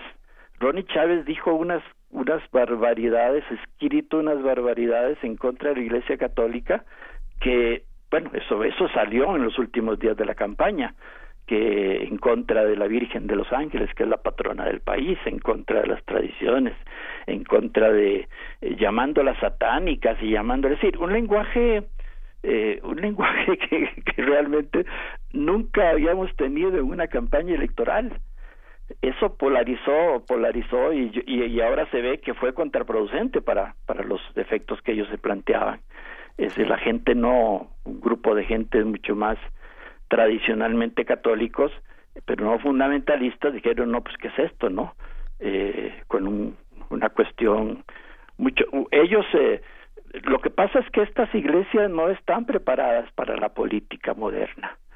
Son iglesias que están preparadas para el proselitismo y para, digamos, eh, y me refiero a, las, a muchas iglesias nuevas, no, no a las a las iglesias eh, de tradición protestante antigua, que son iglesias que tienen eh, una raigambre en el territorio nacional de, de décadas y no de, desde principios del siglo XX o incluso antes, ¿no? Pero estas nuevas, estas nuevas tendencias sí son muy, muy fundamentalistas, muy virulentas y muy y muy peligrosas en el sentido de una convivencia mucho más de tolerancia entre la gente y yo creo que, que pagaron el precio, ¿no? Eh, sí, sí asustaron, ¿no? La verdad, yo, yo personalmente estaba muy asustado. Pues ya, ya podemos ir bajando lentamente ese susto y empezar a ver qué ocurre con este futuro de Costa Rica. Con el gabinete, eso va a ser muy interesante. Hacer gobierno no va a ser fácil, pero va a ser muy interesante todo este proceso, doctor Rodrigo Páez. Ha, prometido, el, presidente electo ha prometido un gabinete de unidad nacional, es decir, ha prometido buscar, además como no tiene, no tiene mayoría en el Congreso, eh, tiene el apoyo del del jefe, digamos, del Partido de Unidad Social Cristiana, de Rodolfo Pisa, que ha sido un apoyo fundamental para él en esta campaña, pero eh, necesita muchas otras fuerzas, ¿no? Porque la izquierda en este, en la izquierda, digamos, del Frente Amplio, eh, quedó, sacó solamente un diputado, ¿no? Entonces sí tienen que, tiene que buscar eh, muchos apoyos y yo creo que ha manifestado el talante y la capacidad de poder hacerlo. Es muy interesante todo lo que hemos conversado esta mañana y le agradecemos muchísimo, doctor Rodrigo Páez, investigador del Centro de Investigaciones sobre América Latina y el Caribe de la Universidad. De verdad, muchísimas gracias. Por favor, platiquemos pronto porque aquí todos en la cabina quedamos extasiados. Ah, bueno, pues yo, yo siempre que sea Radio UNAM, ya saben que ya saben que ahí voy. Gracias, doctor. hasta luego, gracias. Abrazo enorme. Vamos a escuchar un poco de música para seguir adelante. Tears Dry on Their Own. All I can ever be to you is the darkness that we know and this regret I got accustomed to. Once was the ride when we were at our height, waiting for you in the hotel at night. I knew I had him at my match, but every moment we get snatched. I don't know why I got so attached. It's my responsibility you don't own nothing to me but to walk away. I have no capacity. He walks away, the sun goes down. He takes the day, but I'm grown. And in your way, in this blue shade, my tears dry on their own. I don't understand. Why do I stress the man when there's so many real things at hand? We could have never had it all. We had to hit a wall. So this is inevitable withdrawal. Even if I stop wanting you, that perspective pushes true. I'll be some next man's other woman. So I can't play myself again. Should just be my own best friend. I fuck myself in the head with stupid man. He walks away.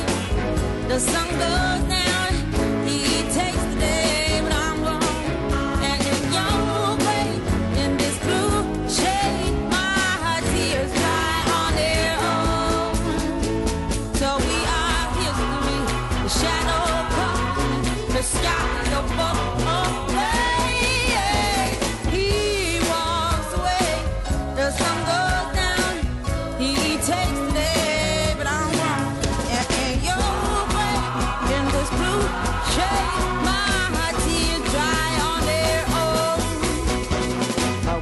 Could say no regrets, no emotion, no day.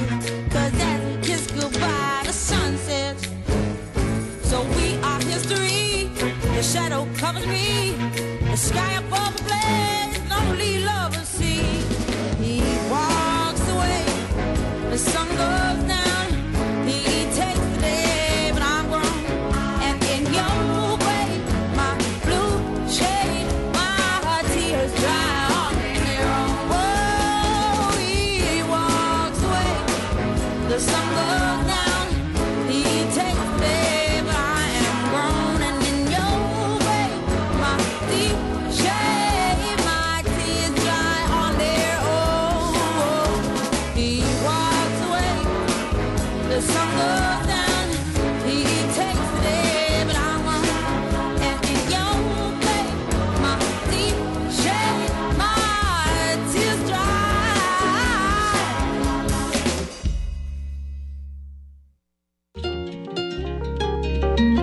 Primer movimiento.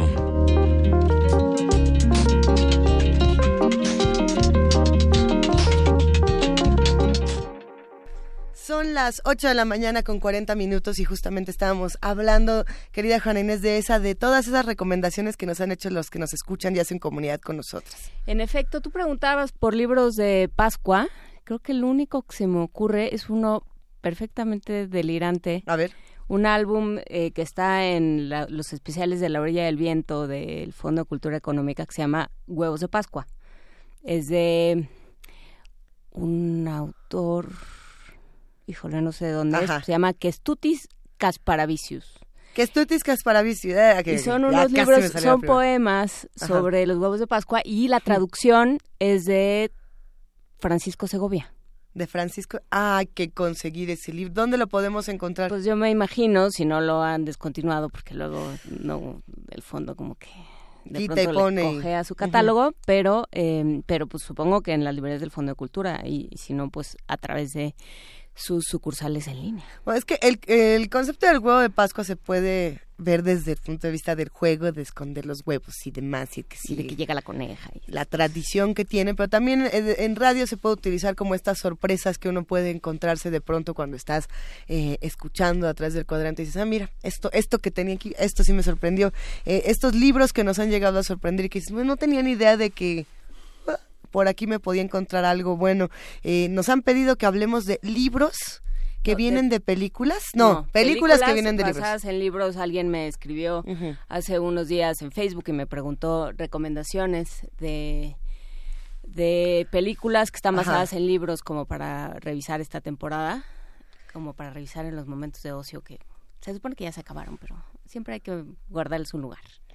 Bueno, debe haber recomendaciones muy interesantes. A mí, eh, de, así de primera se me ocurre, y es porque lo estoy releyendo, eh, leer los cuentos de Philip K. Dick o- Mm. y volver a ver, no Blade Runner, la original, bueno, sí. O sea, por supuesto que la primera es una película apasionante de Ridley Scott, pero ver el, el 2049, volver a ver esta película que además se ganó bastantes premios este año y el pasado, eh, por efectos especiales, por producción, por el tema Bueno, de, visual. De Philip K. Dick, ya, ya para empezarnos a desbarrancar, que es lo que realmente nos gusta, está esta serie del hombre en el castillo.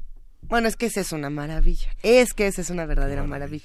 Justo, eh, Philip K. Dick lo que hace es tomar estos temas desde la ciencia ficción, la política, eh, dilemas económicos, dilemas morales. Bueno, toda la ciencia ficción tiene que tener dilemas, si no, no es ciencia ficción.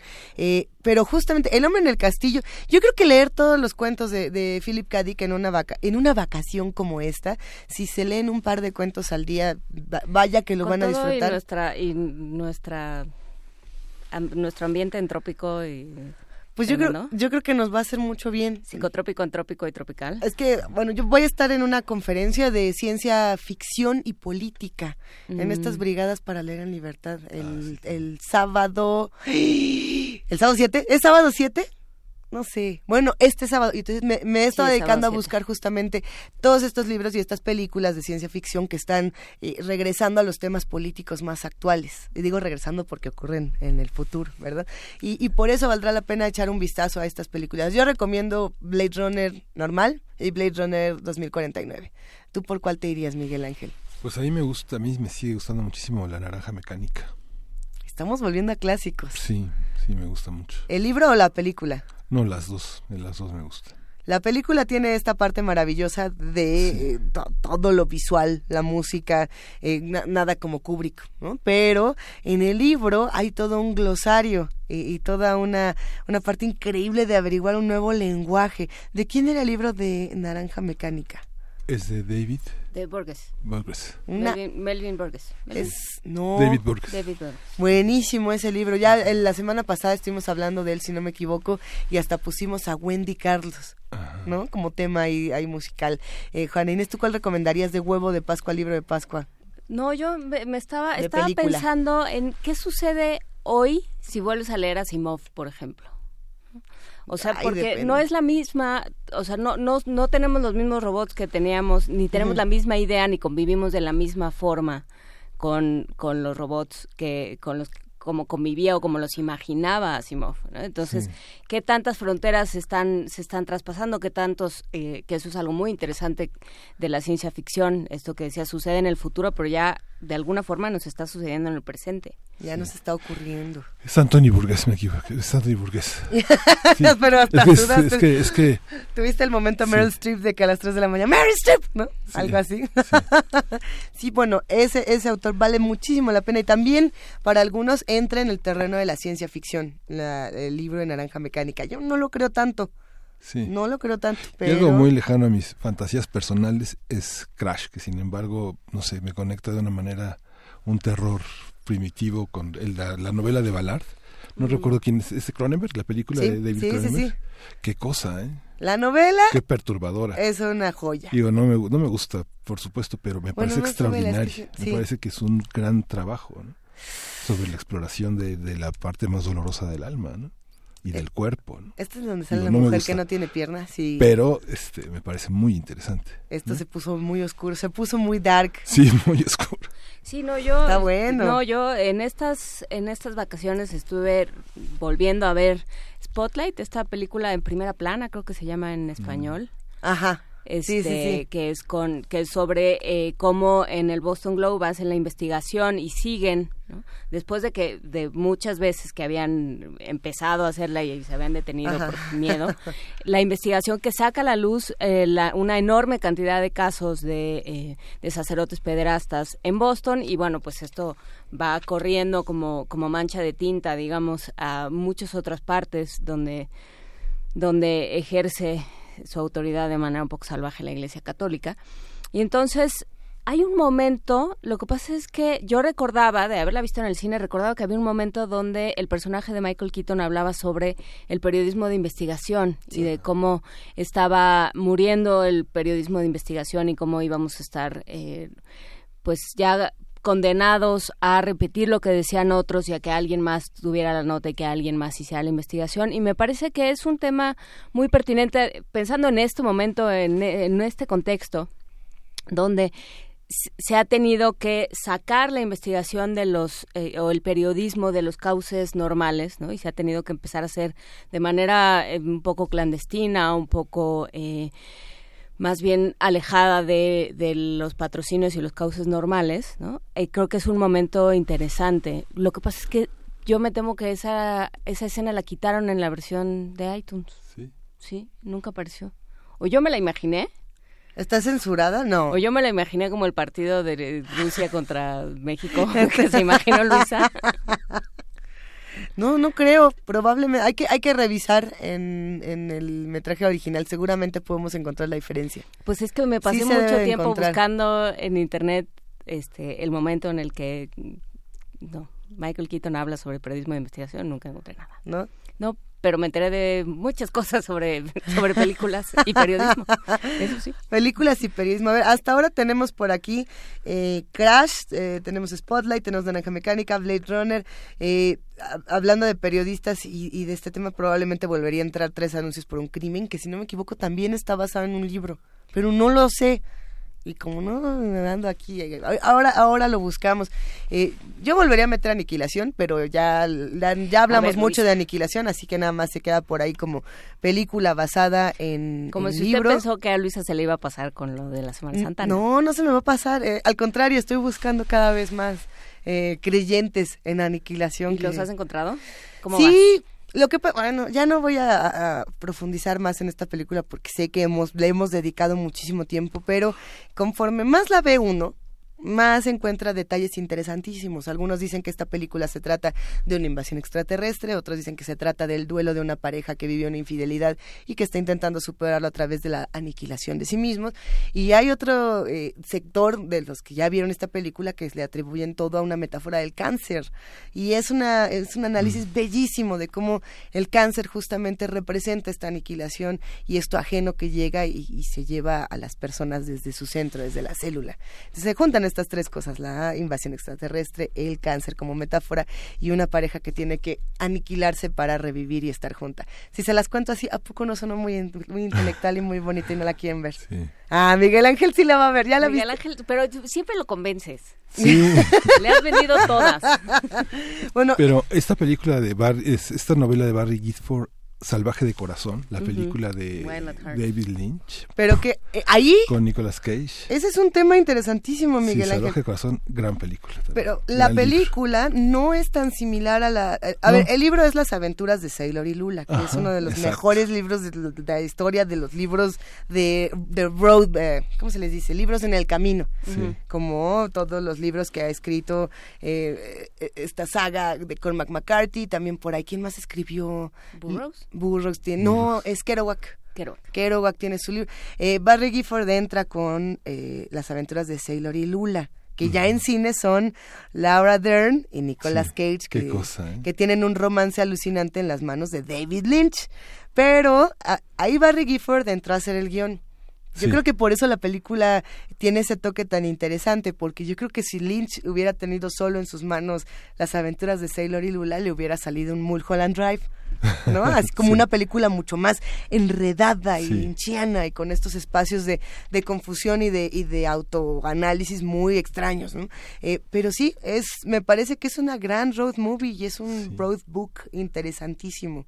Sí, leer en conjunto, sí, las aventuras están en anagrama, es y es que te va, tienes que leer para, para disfrutar a Barry Gifford, tendrías que leer primero las aventuras de Sailor y Lula, seguirte con Perdita Durango, que, hijo, la adaptación de Alex de la Iglesia no es buena. Eh, Alex de la Iglesia le hace película a Perdita Durango y no le hace honor al gran libro que es Perdita Durango con esos relatos chiquitos hiperviolentos, pero a la vez eh, no no es la no solo es violencia de pistolazo, es la violencia emocional que te produce Perdita Durango. Y tendría que leer el de Las cuatro reinas, es la poesía de Barry Gifford. Sí. Ay, cómo me gusta Barry Gifford.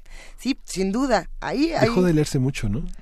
Pues vino Barry Gifford a México en una de esas historias tristes de, del sillón triste de Luis Iglesias. No, no, no, pero en serio sí es, sí es dramático. Vino a dar una conferencia sobre el trabajo de eh, de Bruno Traven, de B. Traven. Y estaba él hablando justamente del trabajo de Traven, pero también de cómo sirvió de inspiración para él escribir eh, todos estos libros, todas estas novelas y por supuesto para trabajar como guionista al lado de David Lynch. Está en la cineteca contando esta profunda historia y hablando de sus poemas y hablando de sus libros y levanta la mano un chavo y le dice, bueno, es que pues esta pregunta no es, no es para ti, es para David Lynch, pero pues como no está David Lynch, te la voy a preguntar a ti. ¿Qué significa la lámpara roja de las películas de David Lynch? Y entonces Barry Gifford muy amablemente le dijo, pues yo creo que esa pregunta se la haces a David Lynch y yo me voy con permiso. Y si no me equivoco, no ha regresado desde entonces. Y, nosotros que somos el, club de fans de Barry Gifford le rogamos que regrese y que nos perdone por nuestra insolencia bueno, no la nuestra, pero, pero bueno, pasa mucho, ¿no? Que tenemos a un escritor, a un autor y, le estamos haciendo preguntas por otro, ¿no? Y eso puede, puede causar mucha desazón. Es muy complicado, sí. Eh, Héctor Lara dice eh, que recomienda El nombre de la rosa. Considera que la película es mejor que el libro. Desde luego es mucho más ágil. A mí me gusta más la película. A mí también. Es mucho más ágil. Es, eh, creo que además el trabajo que hace eh, Sean Connery es impresionante, ¿no? El guion es muy bueno, la, toda la ambientación, todo, pues este, sí, este trabajo que hace de recrear un ambiente de secrecía, de, em, de miedo al otro, de miedo a lo distinto, que es eh, pues lo que se estaba viviendo en este momento de, de todas las, las diferentes formas que había adoptado el catolicismo y que bueno pues empezaban a ver como un verdadero una verdadera amenaza para la Iglesia Católica. Pero también nos escribe Carlos Carranza, eh, la leyenda de 1900 basada en Novecento de Barico. Eh, dice que, dice Carlos Carranza, que el libro y la película son geniales, por supuesto. La leyenda de 1900 basada en Novecento de, de Barico. ¿Hicieron una película de seda también, de Alessandro Barico? Es justo lo que estaba preguntándome. No, no tengo ni idea. Y si hubiera, me encantaría verla.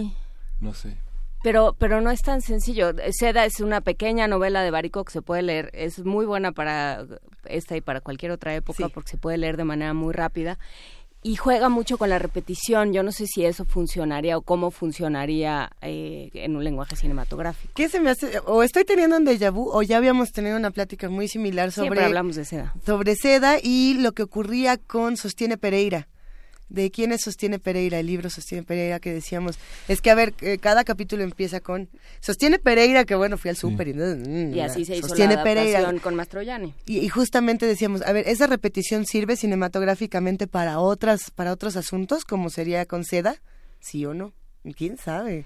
Sostiene Pereira es, de Tabuki, ¿no? Es de Tabuki. Ajá. Pero... Nada más para ir cerrando algún tipo de algún tipo de conversación. Tiene para ir a Antonio Tabucchi. Hay una muy buena adaptación justamente con Marcello Mastroianni de las últimas películas que hizo Mastroianni, yo creo. Pero tiene, por ejemplo, la posibilidad Seda de volverse un largometraje, porque si ya existe, Radio Escuchas, queremos verlo, acompáñenos a buscar esta película. Y hablando de, cosas que ocurren en el cine y que también ocurren en, en los relatos, eh, pensando más, en los más jóvenes, eh, existe este nuevo género y que lo estamos platicando también hace unos días, es la creepypasta. Eh, la creepypasta es cuando uno, por el, el famosísimo fanfiction, que dicen mm. los jóvenes escritores, dicen, es que yo no quería que mi novela acabara así, entonces voy a escribir mi, mi reinterpretación y por ahí lo, lo, estaban haciendo, ya lo habíamos dicho, ¿no? el tema de si Twilight y 50 sombras de Grey, que 50 sombras de Grey es un fanfiction de, eh, de Twilight y por lo mismo de ahí se generan nuevos personajes y nuevas ideas. Y, cosas que han surgido en este género del fanfiction de horror eh, son, por ejemplo, las creepypastas y Slenderman, que es uno de los personajes más representativos de este género. Yo no soy fan particularmente del Slenderman, pero hay muchos que sí. Y en Taxidermia de Colmillos y Garras nos demuestran por qué. Allá están las fichas donde se buscan los libros. Esas son las estanterías y los volúmenes están en orden alfabético. ¿Tienen alguna pregunta, niños? Maestra, ¿quién es ese hombre? ¿Cuál hombre? El de traje. Es muy alto y no tiene cara. No lo veo. Yo sí, y está junto a usted y tiene un cerillo en la mano.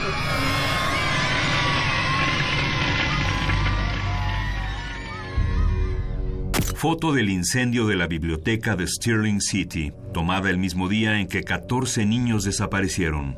Alt, mayúscula, Q, W, E, R, T, Y, punto. Foro de Internet Something Awful 2009. Usuario, Víctor Surge. Cortar figura de hombre aterrador. Pegar en fotografías donde aparezcan niños. Subir imágenes. Comentario. Este es el nuevo monstruo. Maggie22 dice, me gusta el nombre. ¿Por qué no le añades tentáculos? Lemon Lime dice, y un traje para que tenga más personalidad. Y que los niños huyan de él. Me gusta que incendie a las personas. Que provoque enfermedades. Que quien lo vea desaparezca. Slenderman nació en un foro de Internet. Su cuerpo fue creado en código binario. Miles de usuarios lo imaginaron y le dieron vida. Saltó del monitor al mundo real. Tiene la apariencia de un hombre delgado, muy alto, vestido de traje. No posee rasgos faciales. Su cara es una superficie blanca y plana. Tiene tentáculos y brazos anormalmente largos que se pueden extender para robarse a sus presas. Una vez que los brazos están estirados, las víctimas entran en un estado hipnótico. Le gusta capturar niños.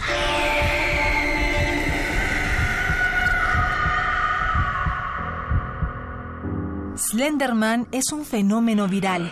A partir de su creación se convirtió en el tema de innumerables historias de varios autores en todo el mundo. Se cree que tiene la habilidad de teletransportarse. Cuando está cerca, desencadena la enfermedad Slender. Síntomas: paranoia, pesadillas, delirios y hemorragias nasales. Es él. Me persigue. Cierra las cortinas, tapa los espejos, apaga la computadora. El monstruo te mira del otro lado del monitor.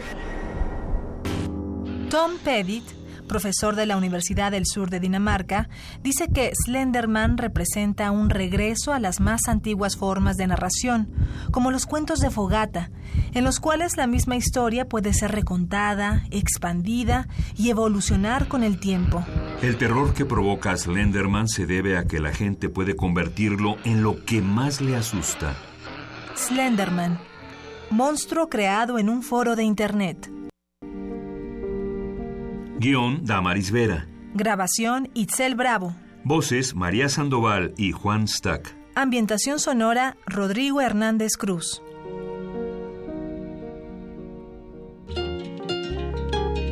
Primer movimiento.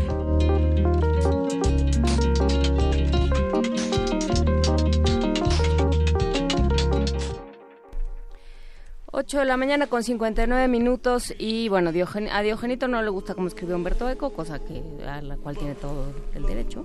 Está muy bien Diogenito. Está muy bien, a mí me gusta más como ensayista que como que como novelista, pero cada quien. Cada quien. Y sí hay película de seda de 2007. Eso.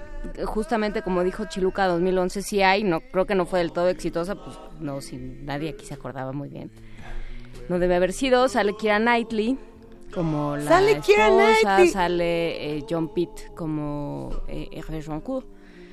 Y bueno, ahí está. Y ahí queda, lo que estamos escuchando de fondo justamente es Love Me, es del soundtrack de Wild at Heart, de la película que estábamos mencionando, donde salen Nicolas Cage y Laura Dern en la dirección de David Lynch y en la escritura de Barry Gifford. Y nosotros nos vamos a una pausa y regresamos a primer movimiento.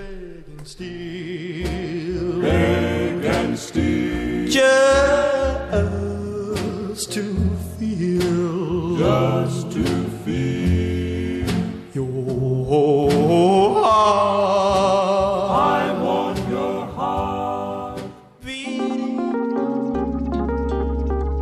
Primer movimiento. Hacemos comunidad.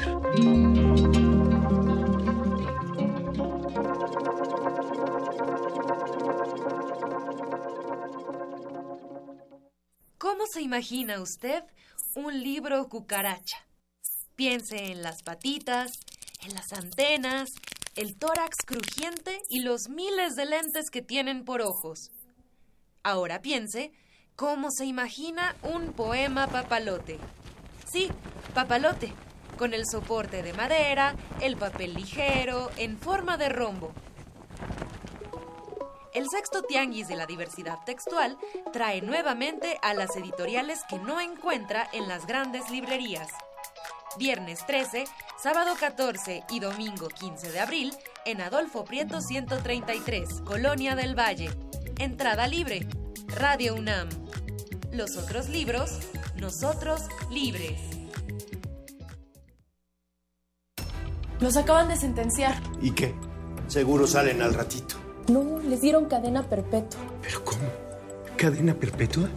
Entre otros casos, el 25 de enero de 2018, mucha gente fue condenada a 140 años de prisión por secuestro y homicidio. El Partido Verde propuso modificar la ley para castigar con una pena máxima de 140 años a secuestradores. Hoy es ley aprobada y ya se aplica. Partido Verde. Cumplir es nuestra misión. Propaganda institucional del Partido Verde. PRD. Izquierda Hoy. Somos la izquierda que se identifica con las y los jóvenes, convencidos de lo que creemos, porque cuando dicen desigualdad, reclamamos igualdad. Cuando dicen jerarquía, reivindicamos la equidad. Cuando imponen control, decimos respeto a la diversidad. Y cuando hay abusos, exigimos nuestros derechos, los de todas y todos, sin distinciones. Estas son nuestras causas, es la actitud con la que vivimos. Hoy es nuestro tiempo y estamos seguros de una cosa. Somos la izquierda de hoy. Cine, teatro, danza, museos, La oferta cultural de la Ciudad de México es una de las mayores a nivel mundial. ¿Te gustaría planear un fin de semana inolvidable? Escaparate 961. La UNAM y la Ciudad de México en un solo lugar. Sintonízanos todos los viernes a las 3 y cuarto de la tarde. Y aprovecha todo lo que esta gran ciudad tiene para ofrecerte. Escaparate 961. Por el 96.1 de FM. Radio UNAM. Experiencia sonora.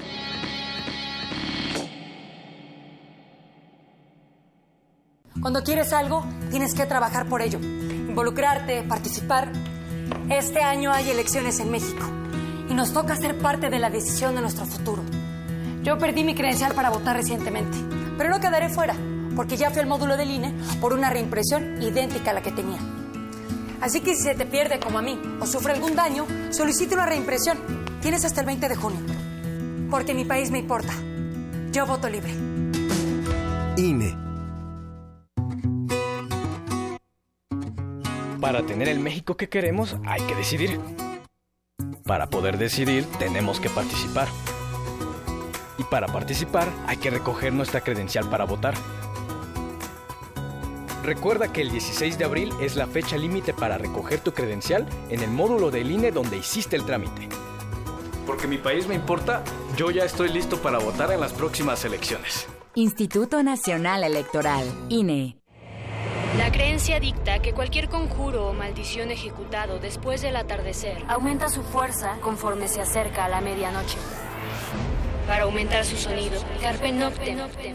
Sintonízalo ahora los viernes a las 0 horas por el 96.1 de FM. La noche es la mitad de la vida y es la mejor mitad. Radio 1. Habla Andrés Manuel López Obrador. Los gobernantes y los traficantes de influencia en nuestro país se roban 500 mil millones de pesos cada año. Son niños de pecho estos que presentan como los grandes delincuentes en comparación con los políticos corruptos del país. Vamos a terminar con el bandidaje oficial. Vamos a limpiar al gobierno de corrupción como se barren las escaleras, de arriba para abajo. Y todo lo que ahorremos va a ser para beneficio de nuestro pueblo. Juntos haremos historia. Andrés Manuel, presidente. Partido Encuentro Social. Habla Ricardo Anaya, candidato de la coalición por México al frente. De que México tiene que cambiar, nadie tiene duda. El PRI ya se va. La pregunta es qué tipo de cambio quieres. ¿El de Andrés Manuel? A mi parecer con una visión ya anticuada de México y del mundo. ¿O el del frente? Con una nueva manera de gobernar y un verdadero plan que utilice todos los recursos y las tecnologías para resolver nuestros problemas hoy y llevar a México a un futuro mejor. PAN. La Escuela Nacional de Trabajo Social y Radio UNAM presentan Vida cotidiana. Sociedad en Movimiento. Un programa para analizar las distintas problemáticas sociales y documentar alternativas e intervenciones para enfrentarlas. ¿Por dónde empezamos? Acompáñanos todos los viernes a las 4 de la tarde por el 96.1 de FM. Radio UNAM. Experiencia sonora. Primer movimiento. Podcast y transmisión en directo en www.radio.unam.mx.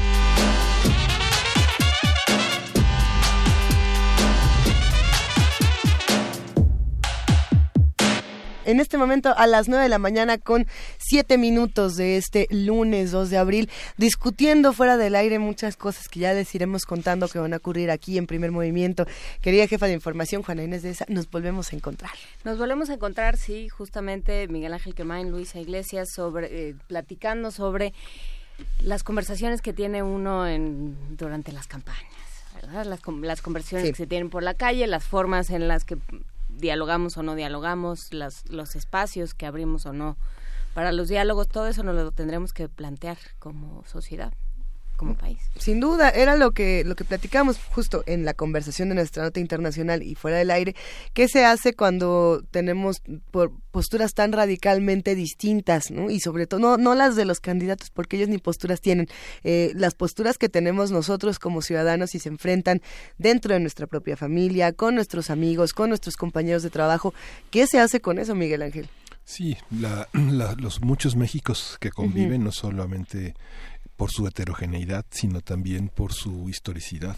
Hay, hay comentarios que uno este, piensa que se podrían haber sido antes de Benito Juárez, antes del 68, antes de la Revolución Mexicana. Entonces uno se encuentra con una parte en la que hay una ciudadanía en la que la historia no ha caminado, ¿no?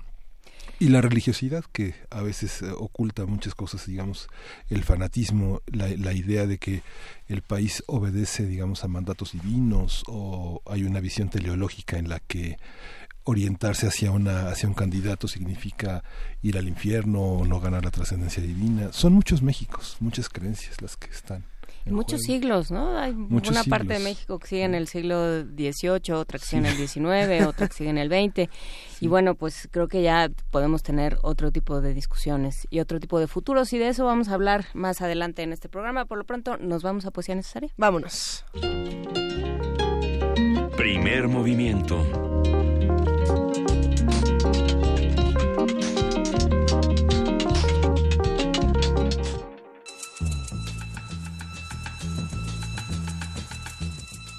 Es hora de poesía necesaria.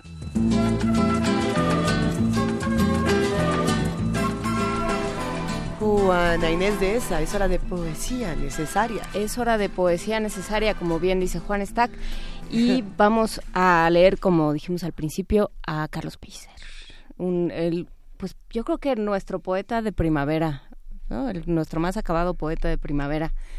Eh, nacido en Tabasco, por supuesto, y lleno de pues de este carácter eh, fecundo y, y, no sé, tropical y alegre y tremendo también del sureste de nuestro país. Tú eres más mis ojos porque ves lo que en mis ojos llevo de tu vida. Y así camino ciego de mí mismo, iluminado por mis ojos que arden con el fuego de ti. Tú eres más que mi oído porque escuchas lo que en mi oído llevo de tu voz. Y así, camino sordo de mí mismo, lleno de las ternuras de tu acento, la sola voz de ti. Tú eres más que mi olfato porque hueles lo que mi olfato lleva de tu olor. Y así voy ignorando el propio aroma, emanando tus ámbitos perfumes, pronto huerto de ti. Tú eres más que mi lengua porque gustas lo que en mi lengua llevo de ti solo y así voy insensible a mis sabores, saboreando el deleite de los tuyos, solo sabor de ti. Tú eres más que mi tacto, porque en mí tu caricia acaricias y desbordas, y así toco en mi cuerpo la delicia de tus manos quemadas por las mías. Yo solamente soy el vivo espejo de tus sentidos, la fidelidad en la garganta del volcán.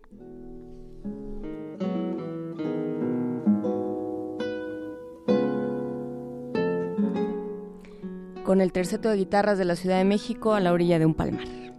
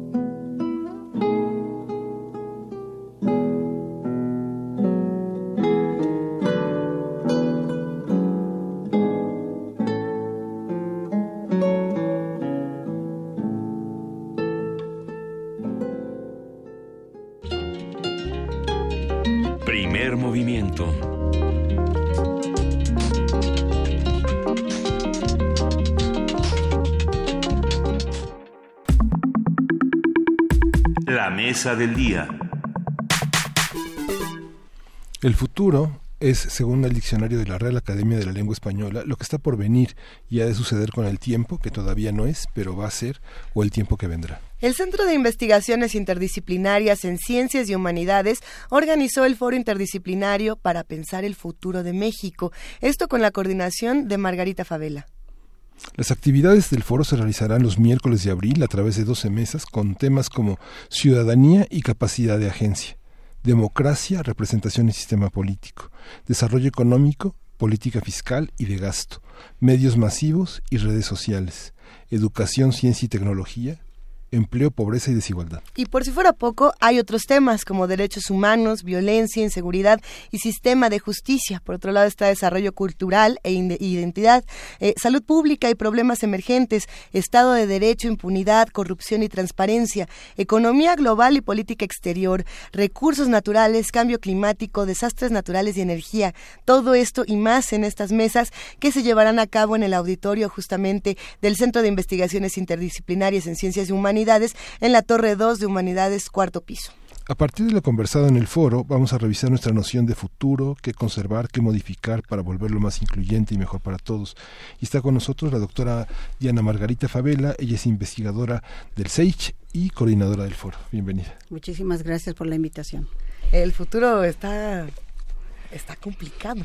Bastante, bastante, bastante. Sí, eh, quisimos aprovechar la situación electoral, digamos, este año electoral, para pensar realmente qué es lo que nos se nos aviene como futuro, como país. Entonces, mm, como hay muchos eh, foros que se han hecho sobre la, problemática nacional, entonces nosotros quisimos pensarlo no solamente como un espacio para volver a poner sobre la mesa estos grandes temas, sino desde la verlos desde la perspectiva de la ciudadanía. Es decir, queremos pensar con la ciudadanía qué es lo que podemos hacer para modificar estos problemas, para resolverlos. Sabemos que no se pueden resolver de la noche a la mañana, ninguno de ellos, pero también sabemos que ninguno de ellos se puede resolver sin la participación de los ciudadanos. O sea, no importa qué gobernante esté al frente, bueno, malo, regular, si no hay participación ciudadana, las cosas difícilmente podrán resolverse. Entonces, la, mm, digamos que el meollo de, nuestro, de nuestro, nuestra propuesta es que sobre estos temas eh, pensemos qué es lo que está ya establecido en la ley, qué es lo que ya se ha hecho en términos de organización, qué es lo que se está eh, poniendo sobre la mesa en términos de la posibilidad de participación ciudadana directa. Y no solamente desde el gobierno, sino directamente desde la, de los distintos ámbitos de la eh, sociedad. Por eso, cada una de las mesas tiene participantes de cuatro sectores, digamos. ¿no? Está el sector privado, está el sector público, ¿sí? está eh, el sector social y un académico. Entonces, la idea es que en cada una de estas mesas compartiendo un piso común en términos de información sobre estas problemáticas, sobre las que tenemos un cierto acuerdo en general, ¿no? sobre el, punto en el que estamos, aunque las diferencias sean grandes en cuanto a cómo es que llegamos allí. Cómo es que y cómo vamos a salir. y sobre todo, cómo vamos a salir. Pero lo que sí es verdad es que también tenemos claro que si no participamos todos, no vamos a poder resolver el problema. Entonces, la propuesta es esta, eh, sentarnos a discutir cada uno de estos temas, cada uno de estos temas, cuatro personas, representando de alguna forma a estos distintos sectores sociales. ¿Cómo, cómo hacer esto? ¿Desde, ¿Desde dónde empezar? Porque, bueno, son temas, son temas gigantes, ¿no? Y, eh, y de, con los cuales de pronto nos pasa que decimos siempre las mismas cosas. Este, de pronto aquí este, nos sorprendemos en las juntas de, evaluación diciendo, bueno, pues es que otra vez nos dijeron lo mismo, que si no hacemos nada no va a pasar nada y bla, bla. Entonces, ¿cómo, cómo eh, conjuntar, primero, cómo lograr que dialoguen estos cuatro sectores, el privado, el público, el social y el académico, y cómo, em, cómo realmente establecer pisos comunes, temas comunes. Sí, eh, nuestra intención es que a partir de la, o sea, les, vamos a enviar, de hecho están ya preparándose unos que les acabamos llamando numeralias, una cosa así, un folletito ligero en donde hay una cantidad de información suficiente sobre cada uno de estos problemas, ¿no? digamos eh, los índices, los indicadores más relevantes sobre cada uno de estos de estos temas, algunas de las interpretaciones más aceptadas y algunas que son contrapuestas, con la idea de dar este este punto de partida no para que volvamos a hacer el diagnóstico, porque como tú dices, siempre vamos, es que esto está mal, esto está mal, y ya sabemos, más o menos, hay cierto consenso sobre cómo está mal. Entonces, lo que nosotros les propusimos a todos los, eh, son 48 eh, participantes, a los que desde aquí les agradezco muchísimo su, su, su eh, eh, interés, ¿no? Porque muchos de ellos no están acostumbrados a discutir estas cosas. Mm. Muchos de ellos son, eh, digamos, personas que están dedicadas a, su trabajo en activo, o sea, en, acción, pero no a pensar cómo resolvemos el problema más allá de lo, de lo que nos toca inmediatamente. Entonces, la idea es que sea una especie de mm, como los debates presidenciales, ¿no? O sea, es una pregunta lanzada teniendo este piso común de información eh, que además también le vamos a entregar a los participantes, a los asistentes, un folletito, unas cuatro páginas con, con toda esta información, que sirve incluso como irlo acumulando, ¿no? Los de las 12 mesas, bueno, va a tener un, ligero panorama de cuáles son los principales em, indicadores de estos problemas. Y eh, sobre esa base común, preguntarles a cada uno de ellos cómo la ven desde su perspectiva como representantes o como participantes de ese sector qué es lo que se puede hacer de manera inmediata.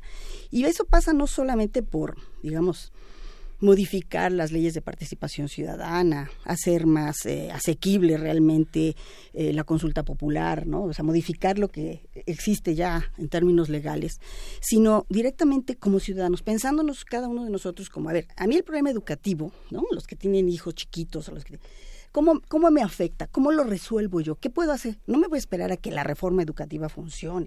O sea, ¿qué puedo hacer?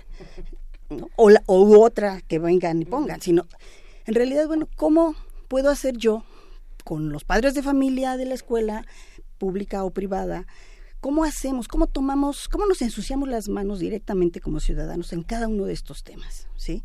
Eh, la idea entonces es, por eso se llama para pensar el futuro de México. O sea, lo que queremos es, es, es, una convocatoria a que pensemos de una manera distinta este problema y que no le corresponde solamente a los políticos hacerlo o a otros, eh, a los empresarios hacer ciertas cosas, no solamente así, sino a cada uno de nosotros como ciudadanos.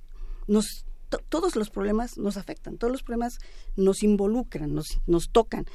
¿Qué podemos hacer en cada uno de esos ámbitos para hacer un caminito, aportar un, grano? Y la propuesta, bueno, nosotros suponemos o, quisiéramos que el resultado fuera un consenso en torno a que tenemos que organizarnos. Eh, creo que eso es un buen punto porque claramente si dejamos sueltos a los políticos, a los empresarios, o sea, si cada quien funciona por su cuenta, no funciona. Eso es un poco lo, eh, lo, que, lo que nos estamos dando cuenta. Entonces, ¿por qué poner el énfasis en la ciudadanía? ¿De qué hablamos cuando hablamos de ciudadanía? Pues en términos legales hablamos de ciertos eh, derechos y obligaciones, ¿no? Están establecidas en la Constitución y eh, con estas eh, las leyes de participación ciudadana que ya han abierto ciertos canales pero que siguen limitando esa participación de, maneras muy claras. Ya lo vamos a discutir en, en, la mesa del próximo miércoles, que es precisamente la primera. Por eso nos gustó la idea de abrir con este de agencia ciudadana. Es decir, ¿qué, quiere, ¿qué queremos decir con agencia ciudadana? Queremos decir cuál es la capacidad que tenemos los ciudadanos, que la reconozcamos. De alguna forma la ejercemos. Y muchas veces nos quejamos de que no nos la reconocen. Pero finalmente está allí y tenemos la posibilidad de transformarla con nuestra cotidianidad. ¿no? Por eso la, la, apelación a la ciudadanía, no solamente como sectores, los quisimos invitar como sectores porque es una forma de traer estas distintas miradas sobre el, sobre el país, sobre la realidad porque cada quien ve el mundo desde donde está parado, ciertamente. O sea, yo veo el mundo como académica, ¿sí? Este, y entonces, bueno, mi, papel es analizar, mi papel es tratar de explicar por qué las cosas son como son. Y en este eh, convivir con los empresarios, con los políticos. La idea es tratar de tejer redes, pero además de, de romper un poco este encierro que cada sector tiene y que, y que escuchamos de viva voz la mirada del otro, que nos mueva la propia visión y que nos permita entonces dar un paso en esa dirección de construir algo como, como una colectividad más, más activa. ¿sí? Pero ¿desde dónde se construye el futuro? Pensando en la, labor de un funcionario, digamos, los funcionarios encarnan la visión del Estado y se someten a las leyes que se generan, que generan los legisladores a partir de diagnósticos que hacen posible pensar al país de otra manera. Este, ¿qué aportación buscan encontrar de, digamos, de, los sectores este, gubernamentales? Rendición de cuentas, eh, diagnósticos. ¿Quiénes están, quiénes están, eh, qué organismos del sector público están representados en este foro? Bueno, en realidad primero quisiera decir que no los invitamos como representantes de sus entidades. No quisimos plantearlo en ese sentido porque es, ellos lo vieron incluso en términos electorales, es comprometedor. Entonces, vienen a título personal, aunque precisamente están invitados por formar, por tener una trayectoria en cada uno de esos renglones, es decir, eh, los que son los que provienen del sector público los invitamos porque son gente que ha tenido una trayectoria larga allí eh, de participación como funcionario o como integrante de algún partido. Es decir tienen esta digamos mirada, estos lentes, ¿no? Eh, insertos en, la cabeza, la forma en la que miran las cosas. Igualmente con el sector empresarial, algunos nos decían, es que es año electoral, pero no se trata de que los, o sea, no se trata de... siempre es año electoral en este país. no, ya, no, ya las han ido... Esperemos que no. no ya, las han ido acomodando para que sean años, porque si no, la gente no participa. Si no hay elección presidencial, la votación es baja. No es como la de Costa Rica que acabamos de oír con Rodrigo Páez, no. Eh, entonces, sí es importante que, que rescatemos esas miradas y queremos oírlos, porque además como ciudadanos también somos bastante, o sea, todavía somos muy ignorantes de cómo funciona el gobierno. Somos ignorantes de cómo funciona. Y no es que tengamos que ser mm, doctores o maestros en, en, administración pública, pero sí que nos enteremos de cómo está organizado el presupuesto, dónde, o sea, cómo, cómo llegan los recursos al, al, gobierno y cómo se destinan. Eh, ¿Por qué se destina más a una cosa o a otra? Si está bien, o sea, hay temas que están ausentes totalmente de la, de la eh, agenda de los medios, ¿no? Entre otros, por ejemplo, el, tema de, cómo se gasta el dinero. aparece el problema cuando se detecta este un drama. Exacto, sí, de que no hay eh, cuentas claras, no sé qué que además también tenemos que ver, porque no hay cuentas claras, o sea, nos la vamos a pasar diciendo, se robaron aquí, se robaron allá, y pasó de, que se robaron a que lo retribuyan y los castiguen, no vamos a pasar, o sea, en ese punto tenemos que empezar a, ir un poco más allá, ¿no? Pero bueno, regresando a lo que me preguntabas, Miguel Ángel, ¿qué, ¿qué esperamos de los políticos? Primero, ya agradecemos que se, que que se acerquen, que acepten la participación, la, la, la, interacción. También su mirada, o sea, cómo están viendo ellos las cosas. Cuando eh, a veces creemos que nada más, este, muchos, ¿eh? en efecto sí, nada más están allí porque hay un dinero o forman parte de una carrera. Pero hay gente que también está interesada en el servicio público, realmente, es un servidor público, tenemos que ayudarlos a que confirmen esa visión, respaldar a aquellos que tienen esa idea de que ser, trabajar en el gobierno no es enriquecerse con el presupuesto público, sino servir a la comunidad. Son servidores públicos, ¿no?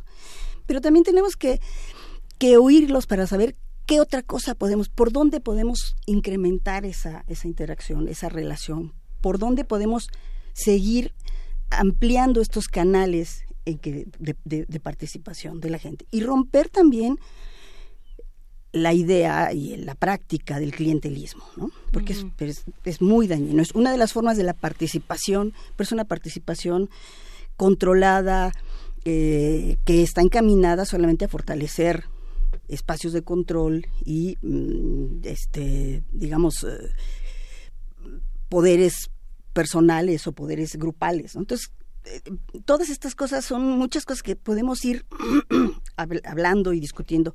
Bueno, obviamente no pretendo ni pretendemos todos con que este foro va a resolver todo, ¿sí? Pero la intención de mezclar las miradas y de mirar y de mezclar las, los temas, eh, estando en el Centro de Investigaciones Interdisciplinarias, que es en donde yo estoy y donde se va a realizar el, el, eh, el foro, quiere, quiere ser también esta propuesta de salirnos un poco de las casillas anteriores y romper las miradas que tenemos sobre cada uno de estos temas, ¿no?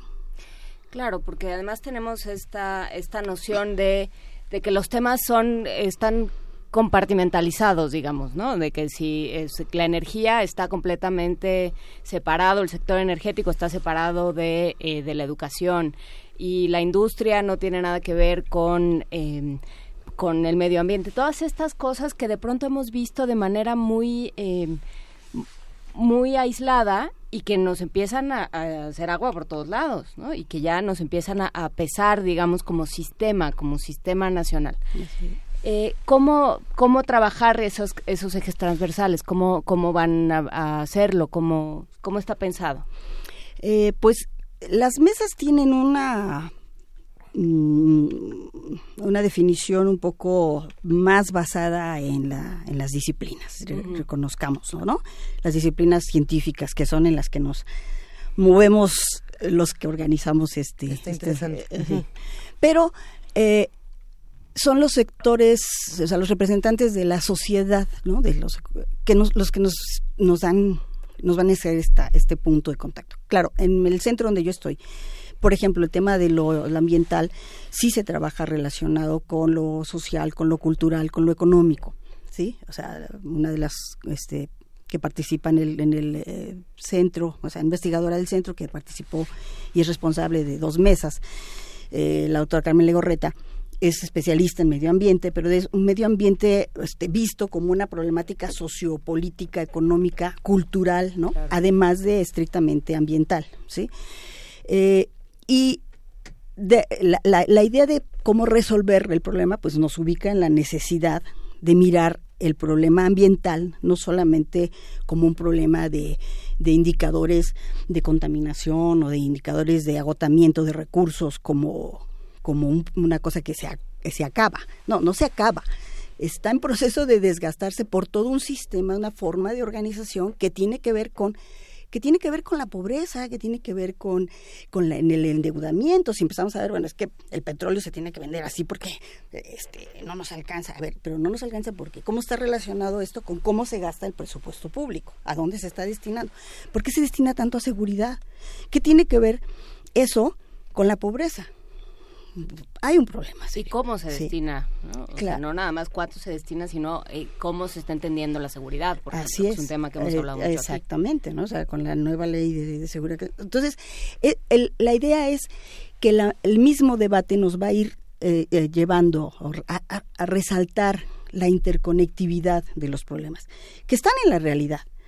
Esa interconectividad no la está inventando la, la interdisciplina, lo que la interdisciplina trata de hacer es recuperar esa, el análisis de esa interconexión, de esa interdefinición de los problemas para poder proporcionar o acercarnos a propuestas más efectivas, porque creo que la ciencia social y la ciencia en general, las ciencias eh, de la tierra, las ciencias de la materia, eh, está, es muy, muy necesario que entiendan los problemas, que los puedan explicar, pero tenemos que ser cada vez más, eh, digamos, ciencia aplicada, en el sentido de qué estamos haciendo para contribuir a resolver los problemas nacionales que son bastante agudos, como decías.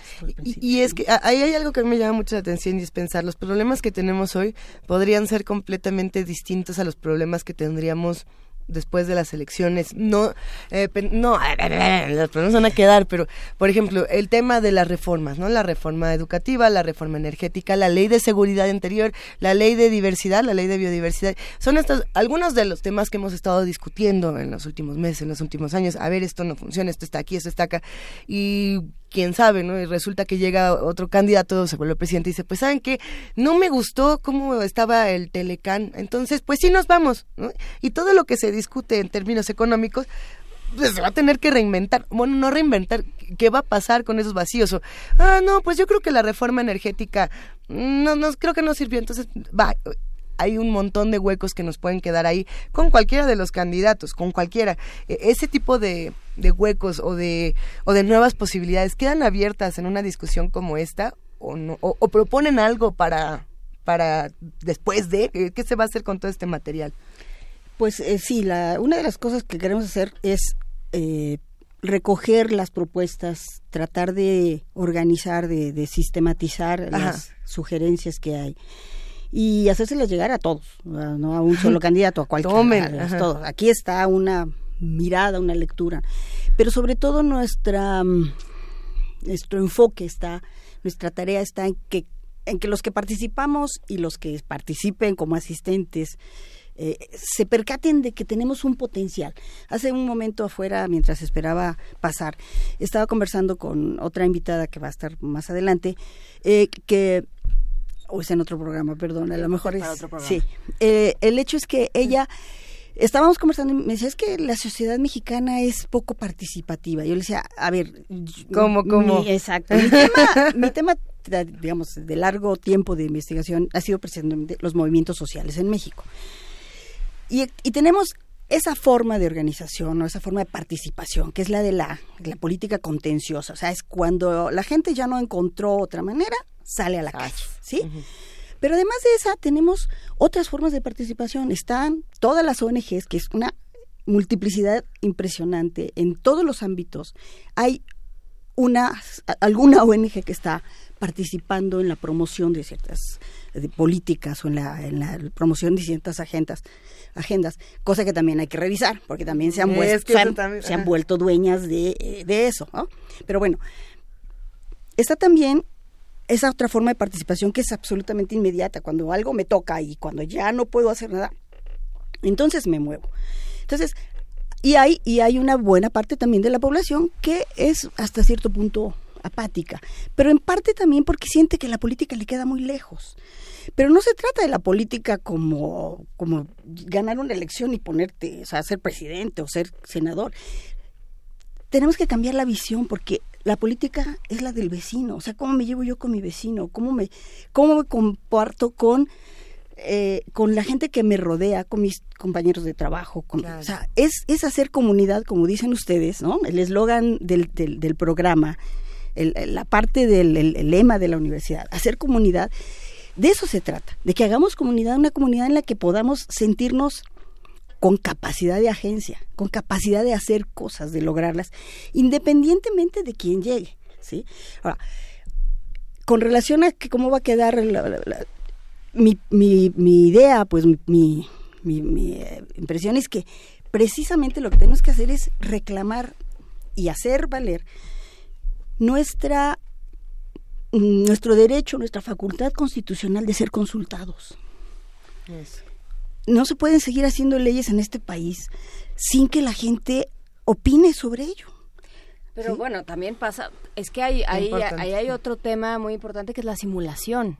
O sea, hemos ido construyendo un sistema de leyes donde, eh, donde se, se apela a la simulación. Te van a decir, consultas hay, tenemos aquí todos los documentos de todos los, porque sistemáticamente cada vez que se va a aprobar una ley espeluznante, ya sea de la, forestal, seguridad interior, la seguridad interior, viene un viene un especialista, este, transido, a decirnos es que no es posible, es que ya les dimos un diagnóstico a la Cámara de Diputados hemos estado trabajando con ellos, este, ya les dijimos por qué todos los cambios que hay que hacer a las leyes y les dicen muchas gracias, hasta luego, y se quedan esos diagnósticos y se hacen las leyes a modo y se hacen la, o sea, sí existe la que eso yo creo que es mucho más grave, eh, Margarita Favela, que ahí están los, los mecanismos, que hemos creado los mecanismos, pero también hemos creado la forma en la que se convierten en simulación. Tienes toda la razón, tienes la razón, porque mucha de esa participación ciudadana está convertida en solamente un una vitrina, es un como un eh, este para lavarse la cara. Exacto. Pero pero es una de las cosas que tenemos que exigir que se modifiquen. Ahora, va a haber cambio de, legisladores, busquemos legisladores que tengan una trayectoria, o sea, cada quien en su, en su distrito tiene que hacerse cargo de preguntar quiénes son esos, esos legisladores. Y voy a votar por aquel que realmente tenga mayor compromiso con la, con la comunidad. No el del partido fulano o perengano, pero además al promover el voto o al, o al ejercer mi voto en favor de alguien, no le voy a dar, o sea, tenemos que empezar a pensar así, no le voy a dar todo, o sea, ya voté por ti y haz lo que quieras. Haz lo que no, quieras. No, no, no, no, no. Yo no me desentiendo de ese problema. Yo voy a estar presente, yo voy a estar vigilante. Por eso tenemos que aprender a ser también una ciudadanía informada. Y, y, y tenemos que exigir que los medios dejen de ser ese monopolio que en vez de ocupar el potencial impresionante que tiene la televisión y el radio para, para difundir información, para capacitarnos, para hacernos participar, siga siendo esta caja idiota, como le decía Rius, ¿no?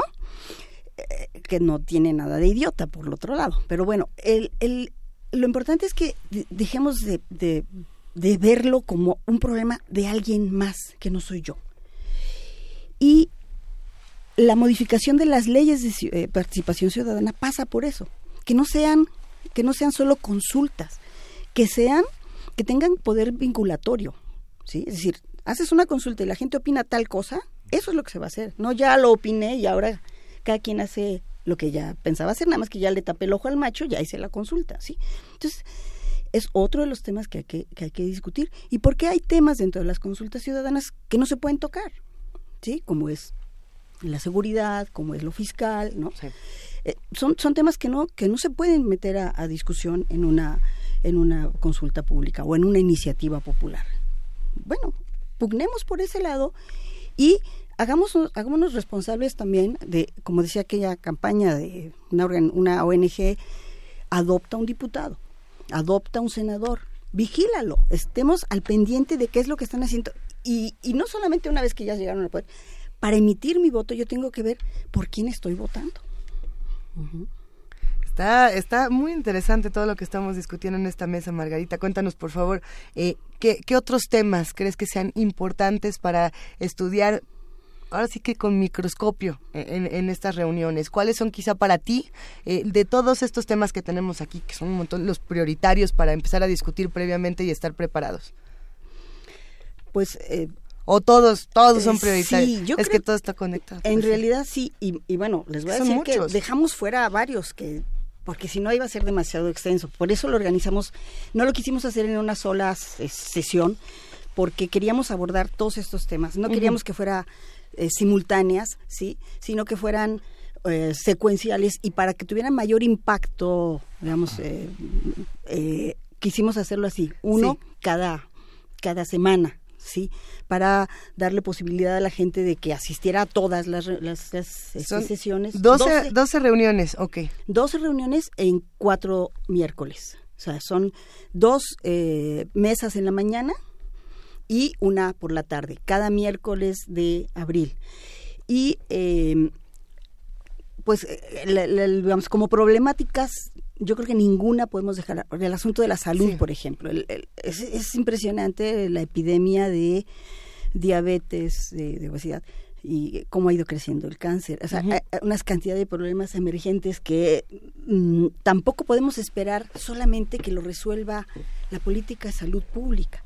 ¿Hasta dónde los ciudadanos podemos influir en nuestra propia alimentación? En nuestra propia, decir, a ver, los refrescos son un problema, los problemas de salud no solamente son del ISTE, del Seguro Social, ¿sí? No, porque además si se lo dejamos al ISTE y al Seguro Social, pues están rebasados. Claro, o de las farmacéuticas, uh -huh, de las compañías de seguros, o sea, nosotros tenemos que hacernos cargo de eso, o sea, realmente, y eh, buscar estas formas de, de contribuir, eh, de, de, de eh, incidir directamente en nuestra en nuestra realidad, ¿no? Eh, bueno, hay que decir eh, que la señal en radio va y viene. Este, nos pueden escuchar por www.radio.unam.mx o nos pueden ver por TV UNAM o eh, seguir el podcast a partir de más o menos las 12 del día. no, no sabemos qué sucede. Pero en fin, eh, no, no, Bob Armando y todos los que lo están diciendo, no, no No hay conspiración para que no escuchen a Margarita Favela. No, no es Peña Nieto, no, ninguna de estas cosas que están proponiendo en nuestras redes, no. Pero hablando de las redes, eh, hay una parte que es muy importante que es cómo ha ido mutando, ¿no? Y creo que tú lo sabrás mejor, eh, Margarita Favela. Como alguien que ha trabajado en movimientos sociales, digamos, de la calle de alguna forma pasamos a, las redes, al ciberespacio, al internet, ¿no? O sea, ya no llegamos tanto a las calles, pero sí hay una participación política, ¿no? Hemos trabajado aquí mucho de lo que se ha hecho en África, por ejemplo, de lo que ha logrado em, en África a través de redes sociales en términos de cambio político, lo que se, por supuesto lo que sucedió con la primavera árabe. Muchos temas y hay muchas cosas que se están discutiendo y que se están resolviendo o se están organizando desde las redes. ¿Tú cómo lo ves? Sobre todo pensando en que somos una universidad con una población joven a la cual también le hemos quitado el futuro, a la cual tenemos en las aulas pensando híjoles muchachos, ¿qué va a ser de ustedes? Exacto, sí. Se, llega un momento en el que se convierte en un dilema personal educar gente que dices, ¿y dónde se va a insertar? ¿Cómo va a, funcionar? ¿En qué país va a trabajar si esto se está deteriorando a este nivel de... Bueno, entonces el compromiso siempre es eh, hacerles ver que el mundo es así y hay que hacer cosas, ¿no? Para cambiarlo. Entonces, yo creo que los jóvenes, hay un, como, como en todo, eh, un sector que está muy informado, que está muy atento, que está muy... Eh, movilizado, buscando las, las opciones, ¿no? Em, lamentablemente en este país también, hay que decirlo, a la gente que se singulariza eh, en términos de activismo, mm, el peligro que tiene de vida es pues es grande. O sea, en este país los derechos humanos es otro de los grandes temas. son, están este, a merced de los gobernantes o de los eh, sicarios o de los, o sea, no hay protección, no hay seguridad. Y hay una impunidad tan grande cuando se realizan actos eh, contra las personas que eh, eso propicia que se sigan dando las violaciones, es decir, no hay castigo para, para los este, responsables y entonces, bueno, la propia impunidad fomenta eh, las más, más violaciones. Pero eh, hay muchos jóvenes que están participando, hay muchos jóvenes que no participan en el mercado laboral ni en el, en el eh, ni en la educación porque ya cumplieron un ciclo en la educación y porque con eso que con ese nivel de formación y de capacitación laboral que tienen no están dispuestos a recibir el salario que les quieren ofrecer las empresas o los sectores que los quieren emplear. no es gratuito que el porcentaje de desempleo del sector eh, con un nivel de formación entre preparatoria y licenciatura sea el más alto. ¿Sí? Es decir, son jóvenes que no están dispuestos a, malbaratar su... Y bueno, afortunadamente para algunos, o sea, clase medieros y un poquito más, pues tienen una familia que los sustenta. Hay muchos otros jóvenes que con todo y eso, con todos los malos salarios y su formación, se tienen que emplear en lo que sea, eh, por, por, eh, porque no les queda de otra. Pero entonces, los jóvenes hay, hay, hay muy distintos tipos de jóvenes. Y están los otros jóvenes que, buscándose la vida, incurren en, en, la delincuencia. ¿Por qué? Porque en efecto las opciones de trabajo legal y de posibilidad de, desarrollo están muy limitadas. Entonces, los jóvenes hay, como en todos los otros eh, eh, niveles etarios del país, bueno, hay de todo. Eh, ciertamente en términos de las redes sociales, los jóvenes son los que la mueven, como se dice, ¿no? O sea, ellos son los que ponen temas, suben, hacen, ¿no?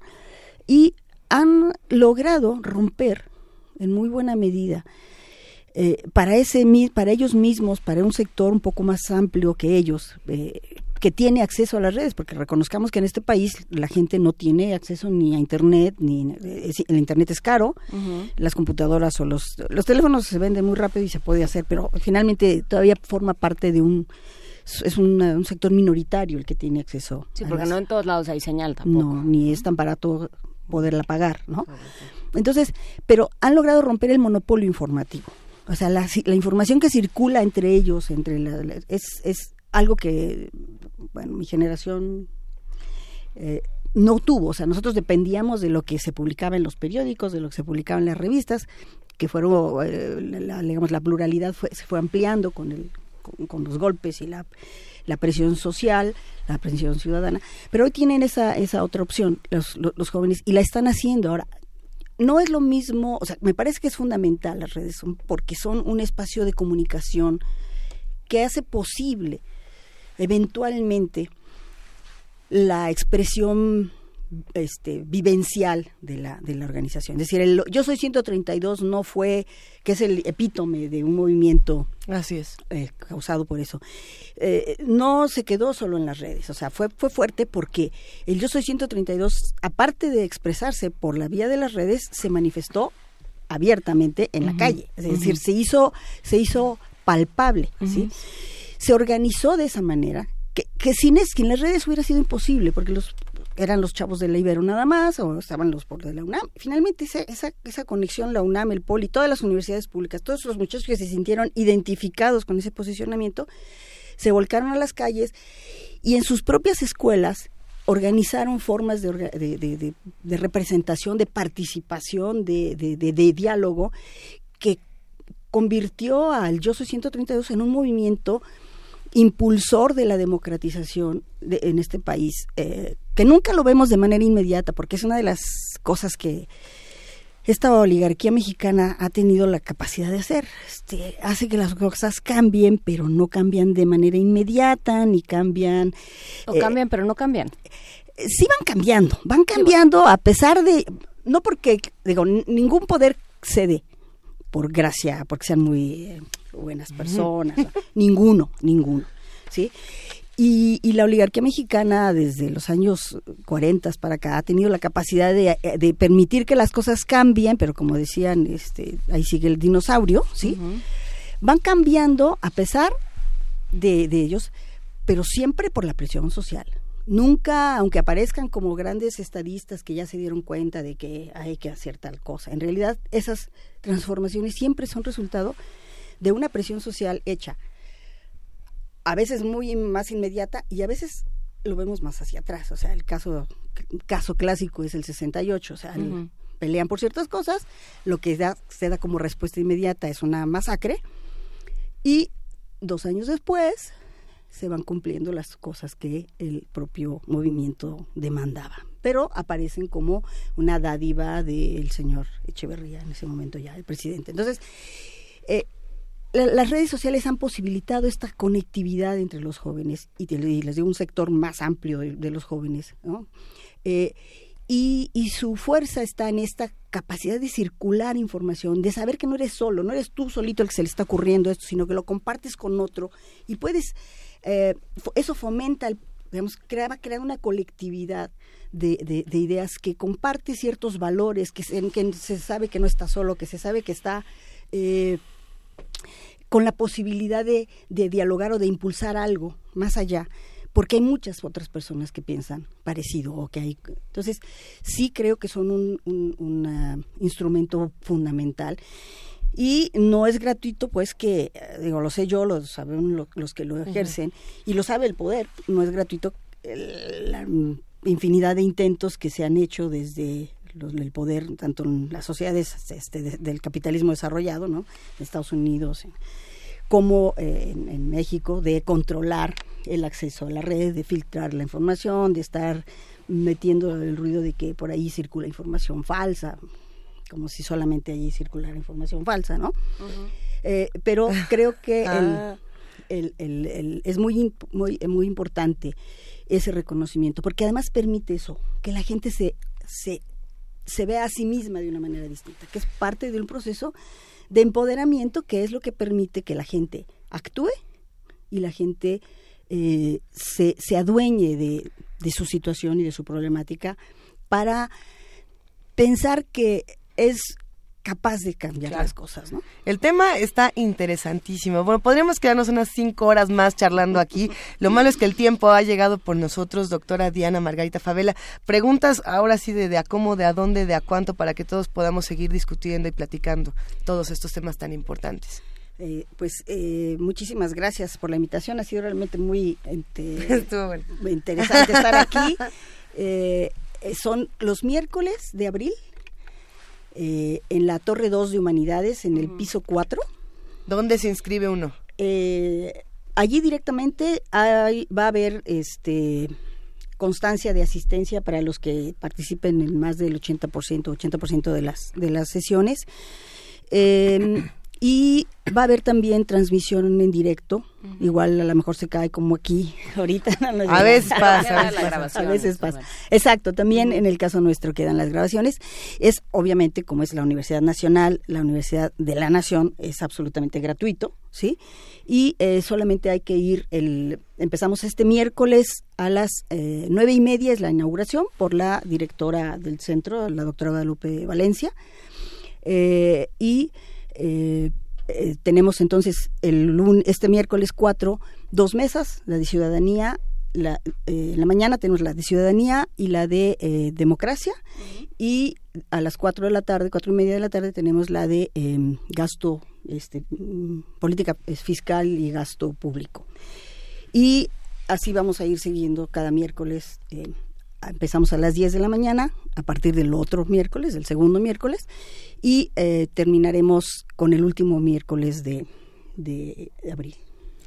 Pues excelente, ya con eso vamos a compartir todo en nuestras redes sociales en arroba P Movimiento, en diagonal Primer Movimiento UNAM. Para los que quieran más información también pueden comunicarse a los números que vamos a compartir en, redes. Hay un teléfono, por supuesto, del SAGE. Y bueno, doctora Diana Margarita Favela, muchísimas gracias. Ha estado muy interesante sin duda toda esta charla. Muchísimas gracias a ustedes, a los tres por la invitación, eh, al espacio. nos vemos. Eh, y esperamos, sí, este, irles pasando alguna nota sobre lo que fuimos este, trabajando lo que vamos eh, descubriendo y pues eh, seguirles eh, recordando que si nos hacen favor de continuar invitando. Gracias. gracias. Pues despedimos un poco de esta conversación con música, Miguel Ángel Quemain. ¿Qué vamos a escuchar? Vamos a escuchar Historia de un amor de Tanina Zaputo.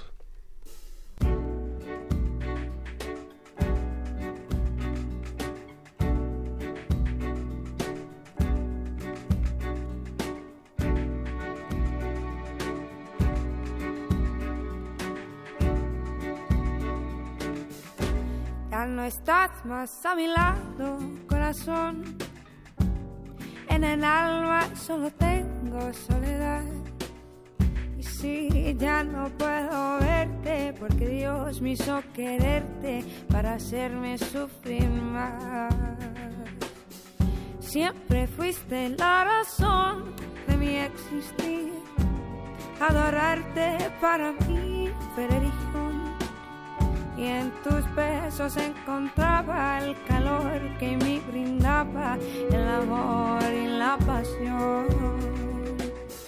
Es la historia de un amor como no hay otra igual, que me hizo comprender todo el viento del mar, que le dio luz a mi vida, apagándola después.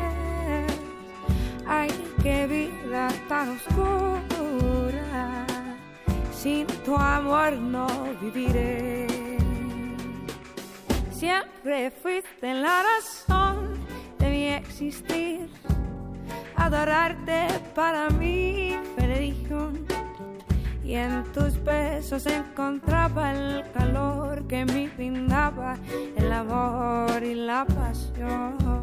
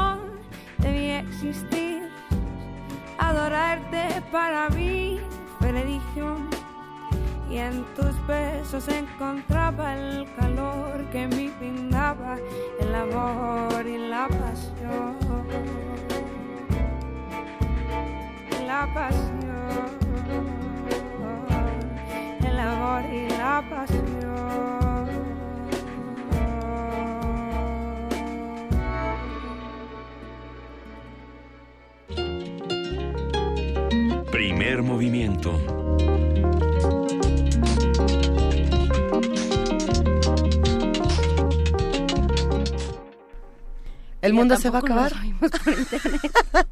no sabemos qué fue. Pero ya quedan dos minutos. Ya en estos dos minutos no, no creo. Ah, o sea, nadie nos está escuchando en estos dos minutos. ¿Nos están viendo por TV UNAM? Sí nos ven por TV sí UNAM. nos ven por TV UNAM y sí nos escuchan por FM, ¿no? 96.1 FM, canal 120. Todos aquellos que se vanagloriaron de que nos estaban oyendo por internet y por lo tanto no se había caído la señal, sorpresa. ¡Sas! Concedido. Bueno, no sabemos qué fue, pero se va a resolver. Maligno, un geniecillo maligno, un demiurgo, como dice este, ¿quién decía? Demiurgo. Es que yo iba a decir demogorgon, pero el demiurgo es de Harry Potter. No, los demiurgos son unos demonios. O, o sea, por eso, pero en la, en, el, en la manera moderna de referirse a estos seres, el demiurgo era el que, ¿no? ¿Ya no? No. ¿No? ¿A que sí? Bueno, ahorita fuera del, del, del, No, no son. ¿Cómo se llaman los oscuros? Este, ¿Dementor? Los Dementor. Los el demiurgo es el de demonio y el Demogorgon es el de Stranger Things. Que solo se combaten a fuerza de chocolates, los Dementor. La capacidad de, de los Dementors de robarte. Miguel Ángel ya puso cara de que sí. ¿Eres Harry Potteriano, Miguel Ángel no. Kemain? No, no, pero, no pero, pero me gusta, me gusta, pero así como para pues me gustó realidad... mucho Tolkien y tampoco fui Tolkien. ¿Y tampoco? No, no, es que está difícil. Hablando de películas cuyo eh, que tienen una cadencia distinta al libro, no lo vamos Ajá. a poner así, otro ritmo narrativo, otra forma de construir historias. También están las películas de eh, El Señor de los Anillos. El Señor de los Anillos. Las películas de Harry Potter no me gustan, pero, ¡Ah! pero ese es mi problema. me gustan más los libros. Ahí sí, ni modo. Sí. Bueno, es que hay una página de internet. No, ya nos vamos, pero hay una página de internet donde le puedes poner tus datos y entonces después de una larga encuesta te dice a qué casa de Harry Potter perteneces. Sí, bueno, de Hogwarts. No. Sí, no. ¿Cómo no? Sí, eso, no la han hecho porque yo salí a Slytherin y estoy bien feliz, de veras. De no, veras. Esos que van por la vida disfrazados de que van a jugar Quidditch, sí. no, no, ni, oh. no, tampoco, no, Luis. Ya nos ya vamos. Nos vamos. 10 de la mañana, gracias a todos los que hicieron posible Primer Movimiento, a nuestros queridos amigos de radio, de Radio UNAM, de TV UNAM, por supuesto a nuestros ingenieros en cabina, producción, redes sociales, coordinación de invitados, servicios Enrique social. Pacheco, nuestro continuista que ha andado con esto de que nos vamos y regresamos y nos vamos y volvemos a regresar, ha andado meneadísimo. Saludos, Enrique Pacheco. Y ya nos vamos. Gracias, Juan Inés de esa. Gracias, Miguel Ángel Gracias, Lisa. Gracias, Juan Inés. Esto fue Primer Movimiento. El mundo desde la universidad.